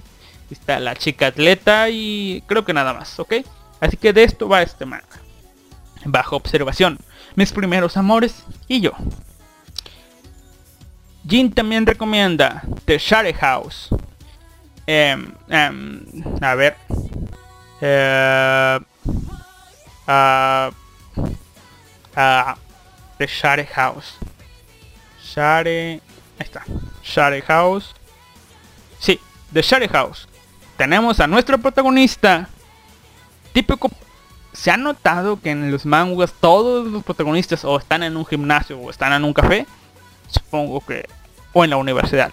Ok. Nuestro protagonista termina teniendo sexo con una empleada del café. Eh, la embaraza. Es la zorra del café. Así que dice, ¿por qué tiene que ser mío si estuviste con varios? Bueno, porque es tuyo. El protagonista le cree y termina casándose con ella, no sin antes pedir la mano a su madre. Que resulta ser alguien súper idéntica a una persona que él conoció en el pasado. Conoció en el pasado y estuvo enamorado de ella. Tanto así que quiso casarse con ella. O sea, él era un puberto que apenas iba a salir de la preparatoria y la tipa ya iba a tener treinta y tantos, no unos treinta, casi. Dejó de ver, se separó, dejó de verla y la encontró ahora siendo la madre. O sea, se parece a ella, no sabemos si es. Eh, todo va viento en popa. Sexo y sexo y sexo y sexo con su esposa. Tienen una linda y bella niña pero resulta que la zorra termina siendo una zorra cualquiera. Y en la casa de, de pues ahora sí que de su madre, donde vivía con su esposo, el protagonista, termina teniendo sexo con un gordo profesor de universidad enfrente de la bebé. hija de su puta madre. Eh, sí, lo encuentran y la madre la, la ve, la corre, el tipo desecho el tipo termina refugiándose en lo en la tía de su ahora ex esposa termina enamorándose de ella eh, cierta trama también está la trama con su suegra que a futuro se convertiría en su esposa y la abuela de la niña ahora es la madrastra de la niña. Así de loco como suena, hay no dos, cuatro buenas razones para leer este, este manga. Trama con ah, Naturare del, del malo que es. Ricolino es la palabra que usan en estos momentos. El le dice, el Psychongre, ese estuvo bien, solo que al final se me hizo me. Y ¿Quién recomienda otro? Love Parameter. Este es del tipo, clásico tipo de lentes que recibe unos lentes de Dios que literalmente mete al protagonista en una especie de galgue. Y digamos que tiene opciones y estas opciones son para... Le ayudan al tipo a tirarse a diferentes mujeres. Una dueña del café, amigas de la universidad y demás chicas. Es todo un conquistador este sujeto. Oh sí. A ver, el Akira recomienda Parallel Paradise. No es un manga, pero puede que le guste. Parallel Paradise. Un manga de Okamoto Lin. Eh, este autor, mismo autor que mismo autor del manga Elfen pero aquí toma un rumbo completamente distinto. Nuestro protagonista, mundo real, es un Isekai, gente, es un Isekai, es invocado a un mundo de fantasía. Vamos a luchar contra señores demonios, contra monstruos y demás. No, en este mundo solo hay mujeres y él es el único hombre. Y Sinceramente no recuerdo de qué va, solamente leí uno o dos capítulos, pero sí, mis amigos lo comentan mucho y parece que el tipo tiene mucha acción. Este tipo tiene que sobrevivir en un mundo lleno de chicas donde, eh, pues ahora sí que tiene que proteger a su pequeño amiguito o evitar que su amiguito mate a las demás. No recuerdo bien de qué va. Pero sí, Parallel Paradise de Okamoto Lin. Recomendado. Leanlo. El Akira dice... Ah, esto es del spoiler prometí no leer esto, pero sí, era de ella. Eh, Psychongre Jin dice, Domesticate the Housekeeper. Es, supongo yo, del, mismo autor o artista de The Share House. Pues que un personaje de aquí aparece en The Share House. Eh, donde nos habla de nuestro protagonista, un hijo de puta, que descubre que su que su nueva criada tiene su hija, con su hija, muy de muy buen ver, con dos buenas razones para ser sus criadas, descubre que su padre está domesticando a la criada y la descubre y eh, soborna a la criada para que le dé amor. Resulta que al final se termina enamorando de esta criada y embaraza tanto a la criada como a la hija de la criada. Y ahora sí que pues se termina enamorando de las dos eh, se hace cargo de las dos termina bien a mi parecer termina a como pudo haber terminado eh, Domesticate the Housekeeper eh, terminó bien interesante técnicamente las 5 ah, ah, ah, no no voy a leer eso la era no voy a leer eso eh, el Akira recomienda... Ah, no, dice... Me, la primera parte está bien, después de la mitad de la serie se va al carajo, arroba gin. This don't feel like girl. Mi madrastra. Esta historia va de un tipo mierda que quiere ser dibujante de manguas. O oh, cierto, otro de los... Mm, otro de los trabajos que tienen estos o lugares donde se desarrollan estos manguas es o un dibujante de manguas o una empresa que hace manguas, o sea, webcomics. Interesante, ¿no? Se autorreferencian a ellos solos. Eh, eh, mi madrastra y no sé qué es de un tipo que quiere hacer esto, pero es un jovenzuelo que no sabe nada, que recibe que su, o ve que su padre se va a casar con una mujer joven y bonita, y esta mujer joven y bonita resulta que termina engañando a su hijastro, entre comillas, porque nunca se casan, creo. Y lo hace como Bill, hombre viejo verde engañando a colegiala. Acá la madre engaña al hijo para tirárselo varias veces. ¿Ok? Mientras hace lo posible por no tener sexo con el viejo. ¿Ok? Así que por un lado se está tirando al hijastro y por otro no está teniendo sexo con su prometido. ¿Ok? Entonces el tipo termina enamorándose, obteniendo una fijación y fetiches de parte de su madrastra. Su madrastra va, hay todo un rollo de querer robar fortuna, matar y todo esto. Hay no violaciones, digamos que como que sexo duro. Hay amor entre unas partes y otras. Al final aparece una chica que no lleva nada, pero que pasan cosas y cosas y cosas. Y sí, al final el plota termina una madrastra. Lo siento, tenía que hacerlo. Ya. Y sí, se va al carajo al final, pero supongo que quisieron acabar o vieron que no daba para más. Eh, de hecho, he leído varios, pero fue hace mucho. Creo que tengo varias con las cuales ponerme al día. Dice Gin. El Akira dice, mi primera vez es con mi pequeña hermana. Sí, es de un tipo que su primera vez es con su pequeña hermana. Pese a que tiene una novia con dos buenos atributos. Después también está su novia, su hermana y la amiga de su hermana que tampoco está tan mal. Ok, vamos a ver. Estoy leyendo el chat. Sí, sí. Gente, si me están escuchando en el podcast, estoy leyendo el chat. Ok. Em, a ver, em, ¿dónde está? Em, acá está. El Akira dice otra de incesto, Drunken Temptation. Ok, nuestro protagonista va por la calle en la noche, ve a una chica llorar en el columpio y decide ir a ayudarla a ver si está bien.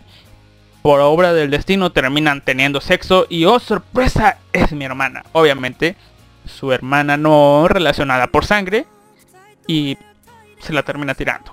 Aparte de eso, a partir de ahí termina teniendo encuentros ocasionales con su media hermana.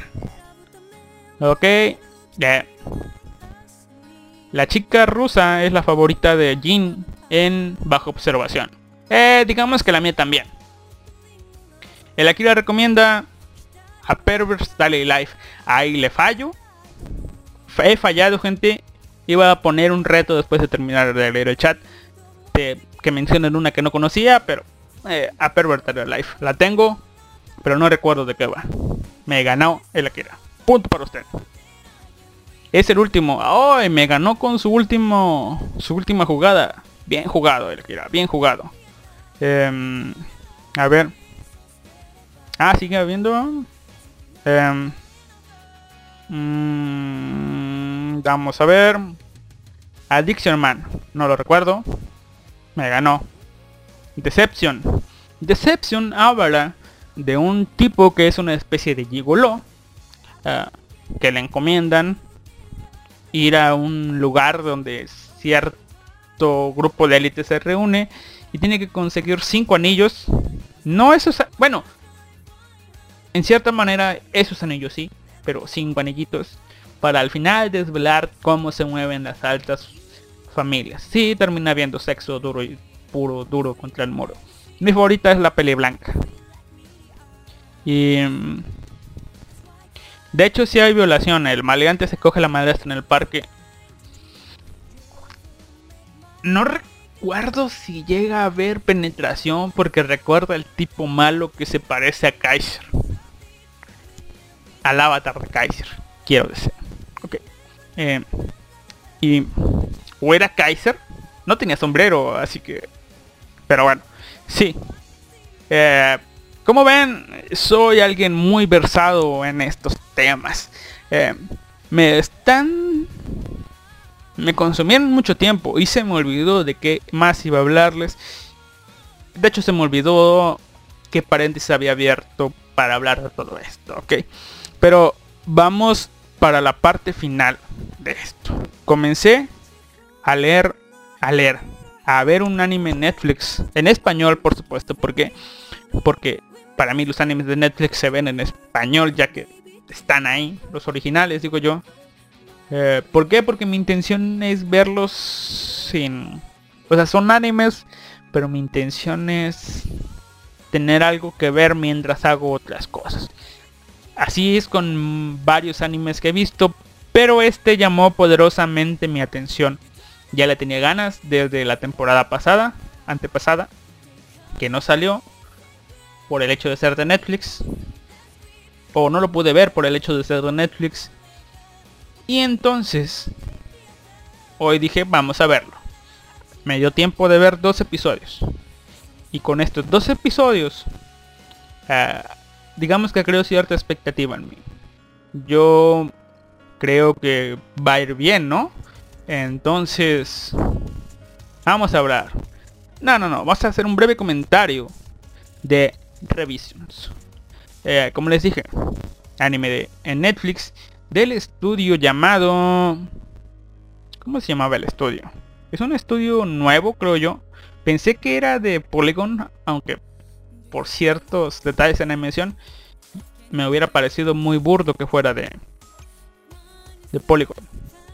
De un estudio llamado Shirogumi, que ha hecho cosas como Urahara, Nyambo, Shirampuri, Sinbad, eh, Moyashimon,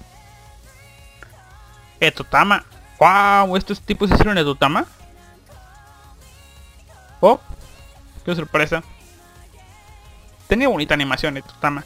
Pero sí, Revisions de Shirogumi. Eh, como les dije, comienza con una muerte y... ¿Por qué quería verlo? Porque hace... No sé, desde... Desde el anime del vampiro violador de Valbrave. Siguiendo después con... Eh, Majestic Prince, Arjebolen, eh, ¿Qué más? Arjebolen. Había otro después de Arjebolen.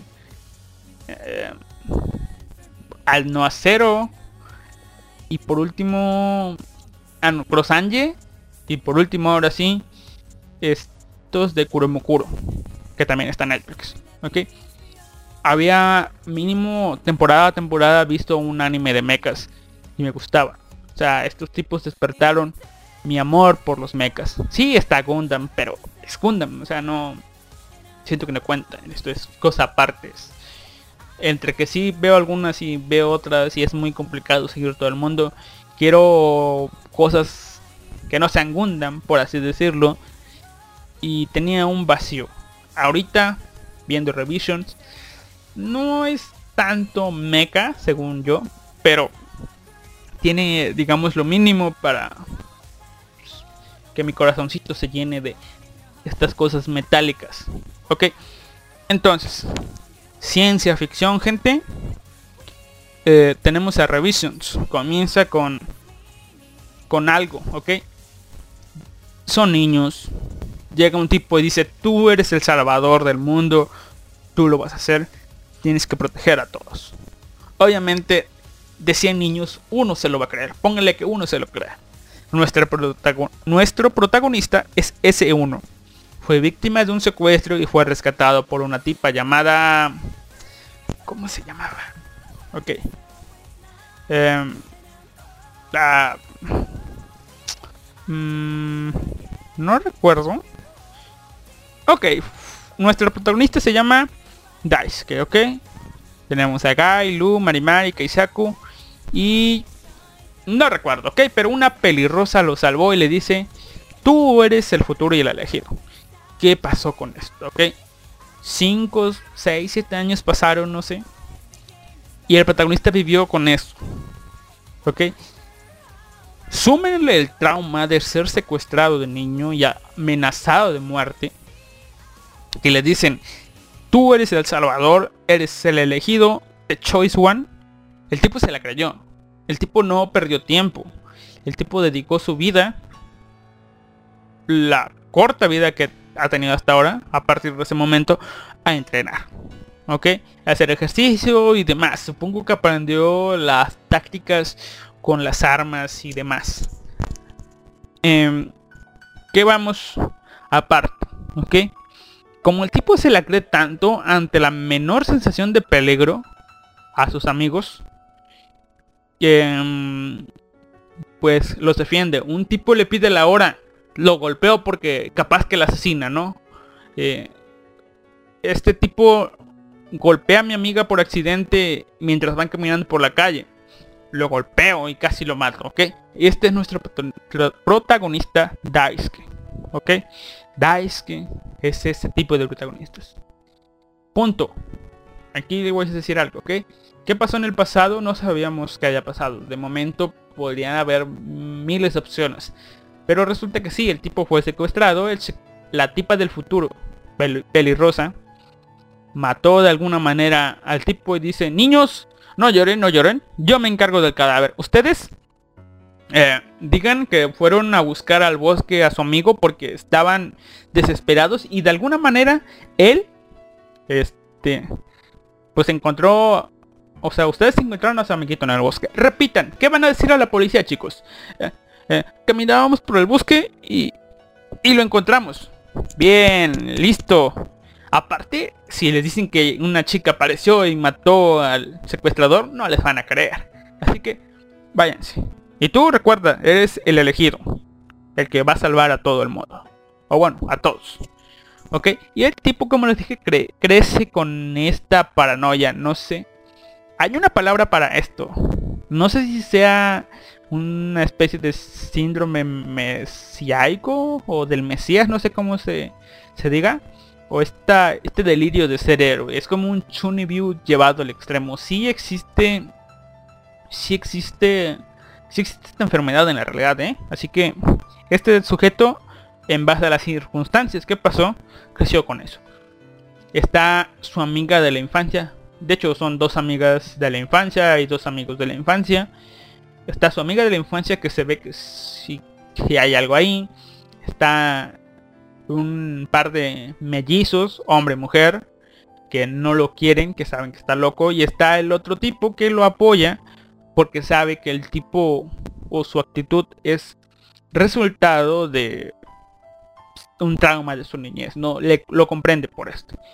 Ahora, este es un anime original. Hubiera sido genial verlo semana a semana porque no hubiera visto spoilers. Ahora, lo único a lo que me tengo que de que, te- que me tengo que cuidar es no buscar información mm, fuera de Anime News Network de esta serie.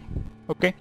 Entonces, como es un anime original, no hay un manga de donde basarse. Es un script hecho y fue hecho, al menos en los dos primeros capítulos, de tal manera que tuvo aquel que dices, esta madre es un cliché, es cosa que ya he visto, de alguna manera justifican todo. Y una frase del segundo episodio me dijo, esta cosa tengo que verlo, ya sea que porque se lo van a tomar en serio y lo quieren justificar, o porque va a ser un cliché hecho de tal manera que quieras verlo. ¿Ok? O es que se va a ir al carajo, no sé, como en game. Y ¿por qué les digo esto? Porque cierto momento al protagonista le llega un mensaje. Hoy en Shibuya va a pasar algo peligroso, no vengas o aléjate de ahí. No hacen caso y se quedan en Shibuya en la escuela. ¿Qué pasa? Temblor. Acto seguido. Todo Shibuya, no recuerdo si es un distrito de Tokio o es una ciudad conurbada de Tokio, pero todo Shibuya, todo, no solamente la escuela, es transportado al futuro, al 2300. ¿Ok? Así que Shibuya es una ciudad toda completa con todos sus habitantes es transportada. Llega, digamos que al Tokio del futuro, al mismo lugar, pero todo está devastado. Supongo yo que en la línea del presente eh, todo está bien, pero hay un hoyo. Supongo yo que así quedó. ¿Ok? ¿Cuál va a ser el propósito de todo el anime según parece? Pues tratar de regresar a toda la ciudad al pasado. Y que todos vivan bien, ¿no? Pero ¿qué pasa? Eh, poco después de ser teletransportado, me gustó porque vemos la reacción de una situación posapocalíptica pese a que todavía no sabían que era una situación posapocalíptica. Nos mostró algo que puede ser fácilmente eh, realizable en el mundo real si algo así pasa. ¿Ok? A ver... Esquizofrenia. Eh, ya me duermo, lo termino de ir un podcast. Sí, adiós el Akira. Eh, ya me lo termino. Yo también he visto la hora y veo que es tarde. Supongo que están en diferentes horarios.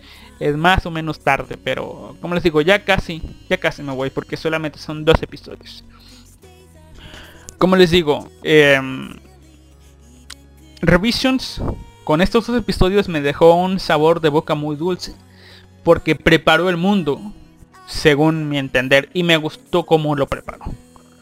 Como les digo, a partir de aquí pueden hacer las cosas bien, pueden hacer las cosas regular o se pueden ir al carajo, depende de cómo aborden todo. Como les digo, de momento tenemos nuestros cinco protagonistas, a Daisuke, a Mari Mari, digámoslo así, al tipo de lentes, al amigo le vamos a decir, y a los gemelos. ¿Ok? Estos son los cinco protagonistas que fueron encargados de proteger al mundo por la tipa de pelo rosa del futuro. Al momento de llegar al futuro, eh, la reacción del tipo es, ven, no estaba loco. Esto es por lo que yo estoy aquí. Yo los voy a proteger, yo los voy a salvar. Es lo que la tipa pelirrosa nos dijo. La reacción de todos es el pues ahora sí que el tipo de lentes sale de la escuela corriendo a su casa. ¿Ok? A ver cómo está su familia. ¿Ven? Reacción altamente normal. Sucede algo raro así en el mundo. Que medio edificio de la escuela se borre. El tipo va corriendo a ver si su familia está bien. ¿Por qué? Porque hubo un temblor aparte. La tipa de lentes, tipa perdida, se queda sin saber qué hacer al lado del protagonista. El protagonista con sus delirios de grandeza. Y los gemelos salen corriendo a comprar víveres. ¿Ok? No robar, comprar víveres. ¿Por qué? Porque pese a que nos muestran que también, bien como en todos lados, hay principios de saqueo a tiendas, también nos muestran que hay gente normal que ante la desgracia se va a preparar de manera civilizada. ¿Ok? Y ahora sí comienza el anime. Resulta que aparece un monstruo de la nada y comienza a atacar eh, a todos los estudiantes de la escuela. Y si gente, va a morir gente aquí. Comienzan a morir alumnos, comienzan a ser alumnos a ser capturados y hay sangre. Habemos sangre, ¿ok? Después, cuando... Es chistoso porque sirve para remarcar varios puntos aquí. Em, ¿Recuerdan esa escena de High School of the Dead de, oh, somos amigas, somos amigas? Y, de pronto un zombie empieza a jalar a, la...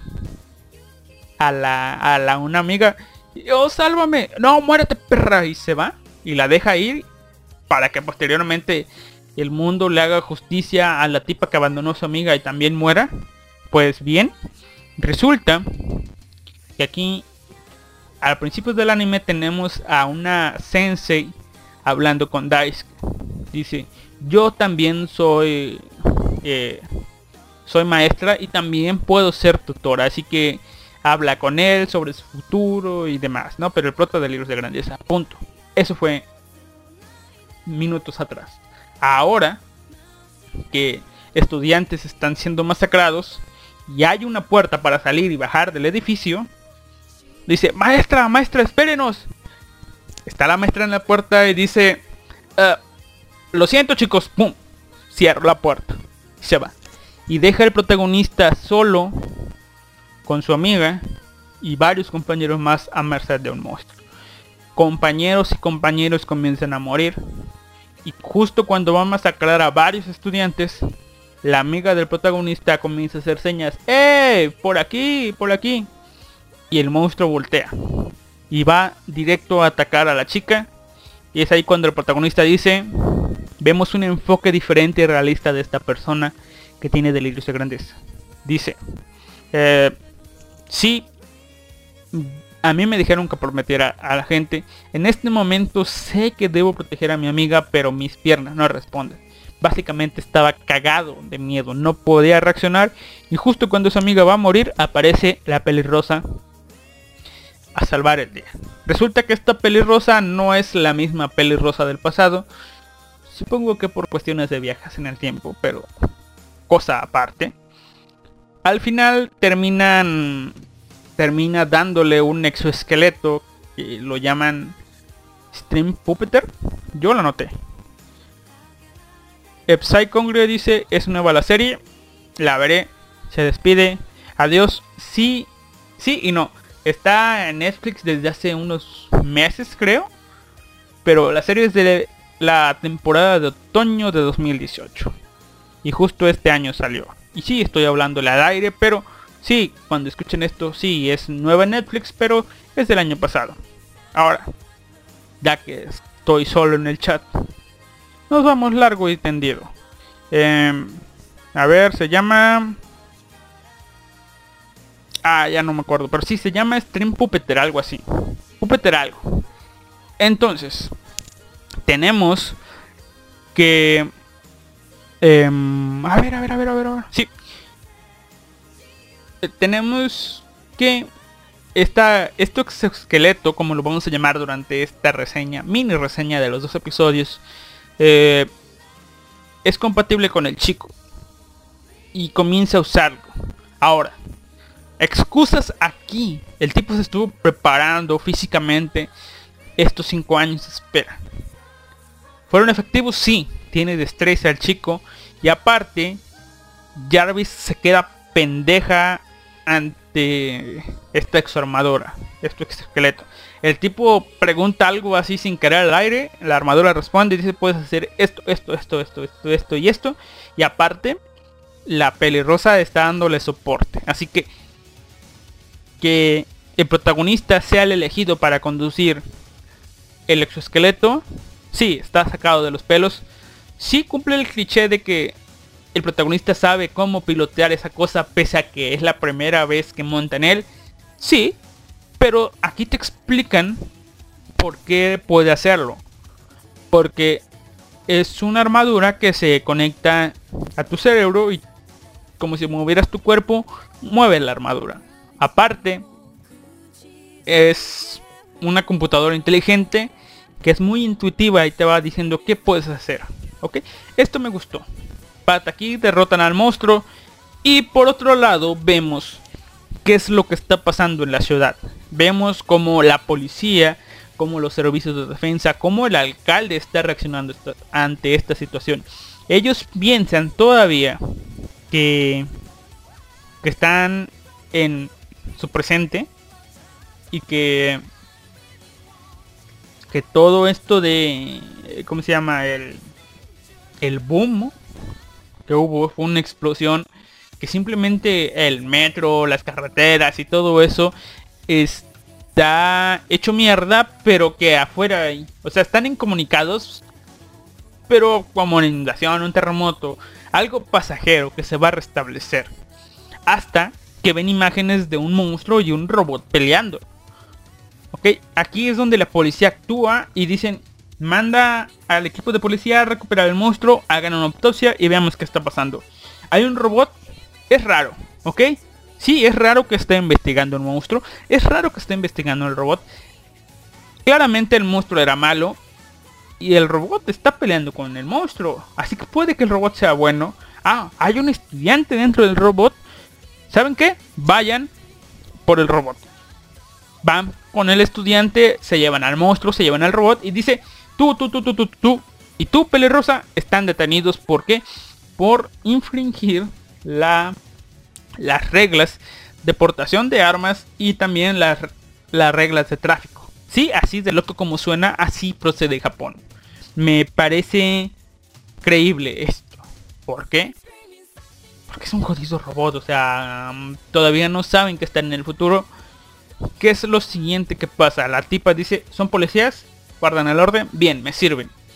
La tipa explica la situación. Están en el año 2300. Hay, yo trabajo para cierta organización que quiere salvar a la humanidad. Somos buenos, gente, somos buenos. Y el monstruo es parte de una organización malvada que quiere acabar con la humanidad. Así que hay una reunión junta donde se explican todas estas situaciones y se llega a un acuerdo. Ok, te vamos a creer. Por tanto, vamos a crear desde este momento Shibuya, porque todo se lleva a cabo en Shibuya. Yo como alcalde de Shibuya prácticamente que declaro el gobierno autónomo de Shibuya. Puede tener otro nombre, no recuerdo, pero sí. El gobierno autónomo de Shibuya. Y entonces ah, pues yo soy el alcalde, soy el jefe y la policía me va a ayudar y esta chica pelirrosa también. Ahora, policía, como hay una orden, una turba afuera, vamos a proceder a mantener el orden aquí. ¿Qué procede? Dice. Bueno, dice, para finalizar, el, el policía dice esto, nos lo dice en la cara, se lo dice al viejito que está protestando se lo dice al tipo del gobierno que está protestando y te lo dice sobre todo a ti espectador. El policía dice esto. No entiendo la razón de esto, pero parece que estos stream puppets solo pueden ser manejados por estos estudiantes. Así que ellos, y solo ellos, van a ser el servicio de defensa de Shibuya, el SDC, SDS. Así que con esto ya tenemos justificado que el protagonista sepa manejar eh, el robot pese a que nunca lo haya piloteado, pese a que no haya recibido clases. Y tenemos la excusa de por qué solamente ellos. ¿Ok? Posiblemente después se expanda esta excusa. Y también tenemos la excusa de por qué la policía y los adultos dejan a los niños hacerse cargo de todo esto. O sea, sí, a mí me basta con esta excusa. ¿Por qué? Porque ya está justificado. Porque un pinche adolescente, como dice Kaiser, va a salvar el mundo. Punto. Aparte de que el soundtrack no está tan bueno, digamos que tiene como que ese aire urbano que si bien no va tan ad hoc, está medio complaciente. No es Awano Hiroyuki, pero pues cumple. En la previa para el tercer episodio tenemos a lo que creo que es el villano, una conejita morenita sexy con un una de estas mascotitas que después terminan siendo más villanas que el peor de los villanos. Así que revisions. Revisado. Recomendado. Y a la espera de saber si se vuelve divertido o se va al carajo. Así que... mm, luego la veré. Supongo en dos o tres semanas la termino de ver, si bien me va. Tal vez luego, pronto, no sé. Pero sí, no sé. Dependiendo de cómo vea la serie, un podcast directo dedicado o simplemente comentario final de Revisions. Muy bien chicos, esto ha sido todo.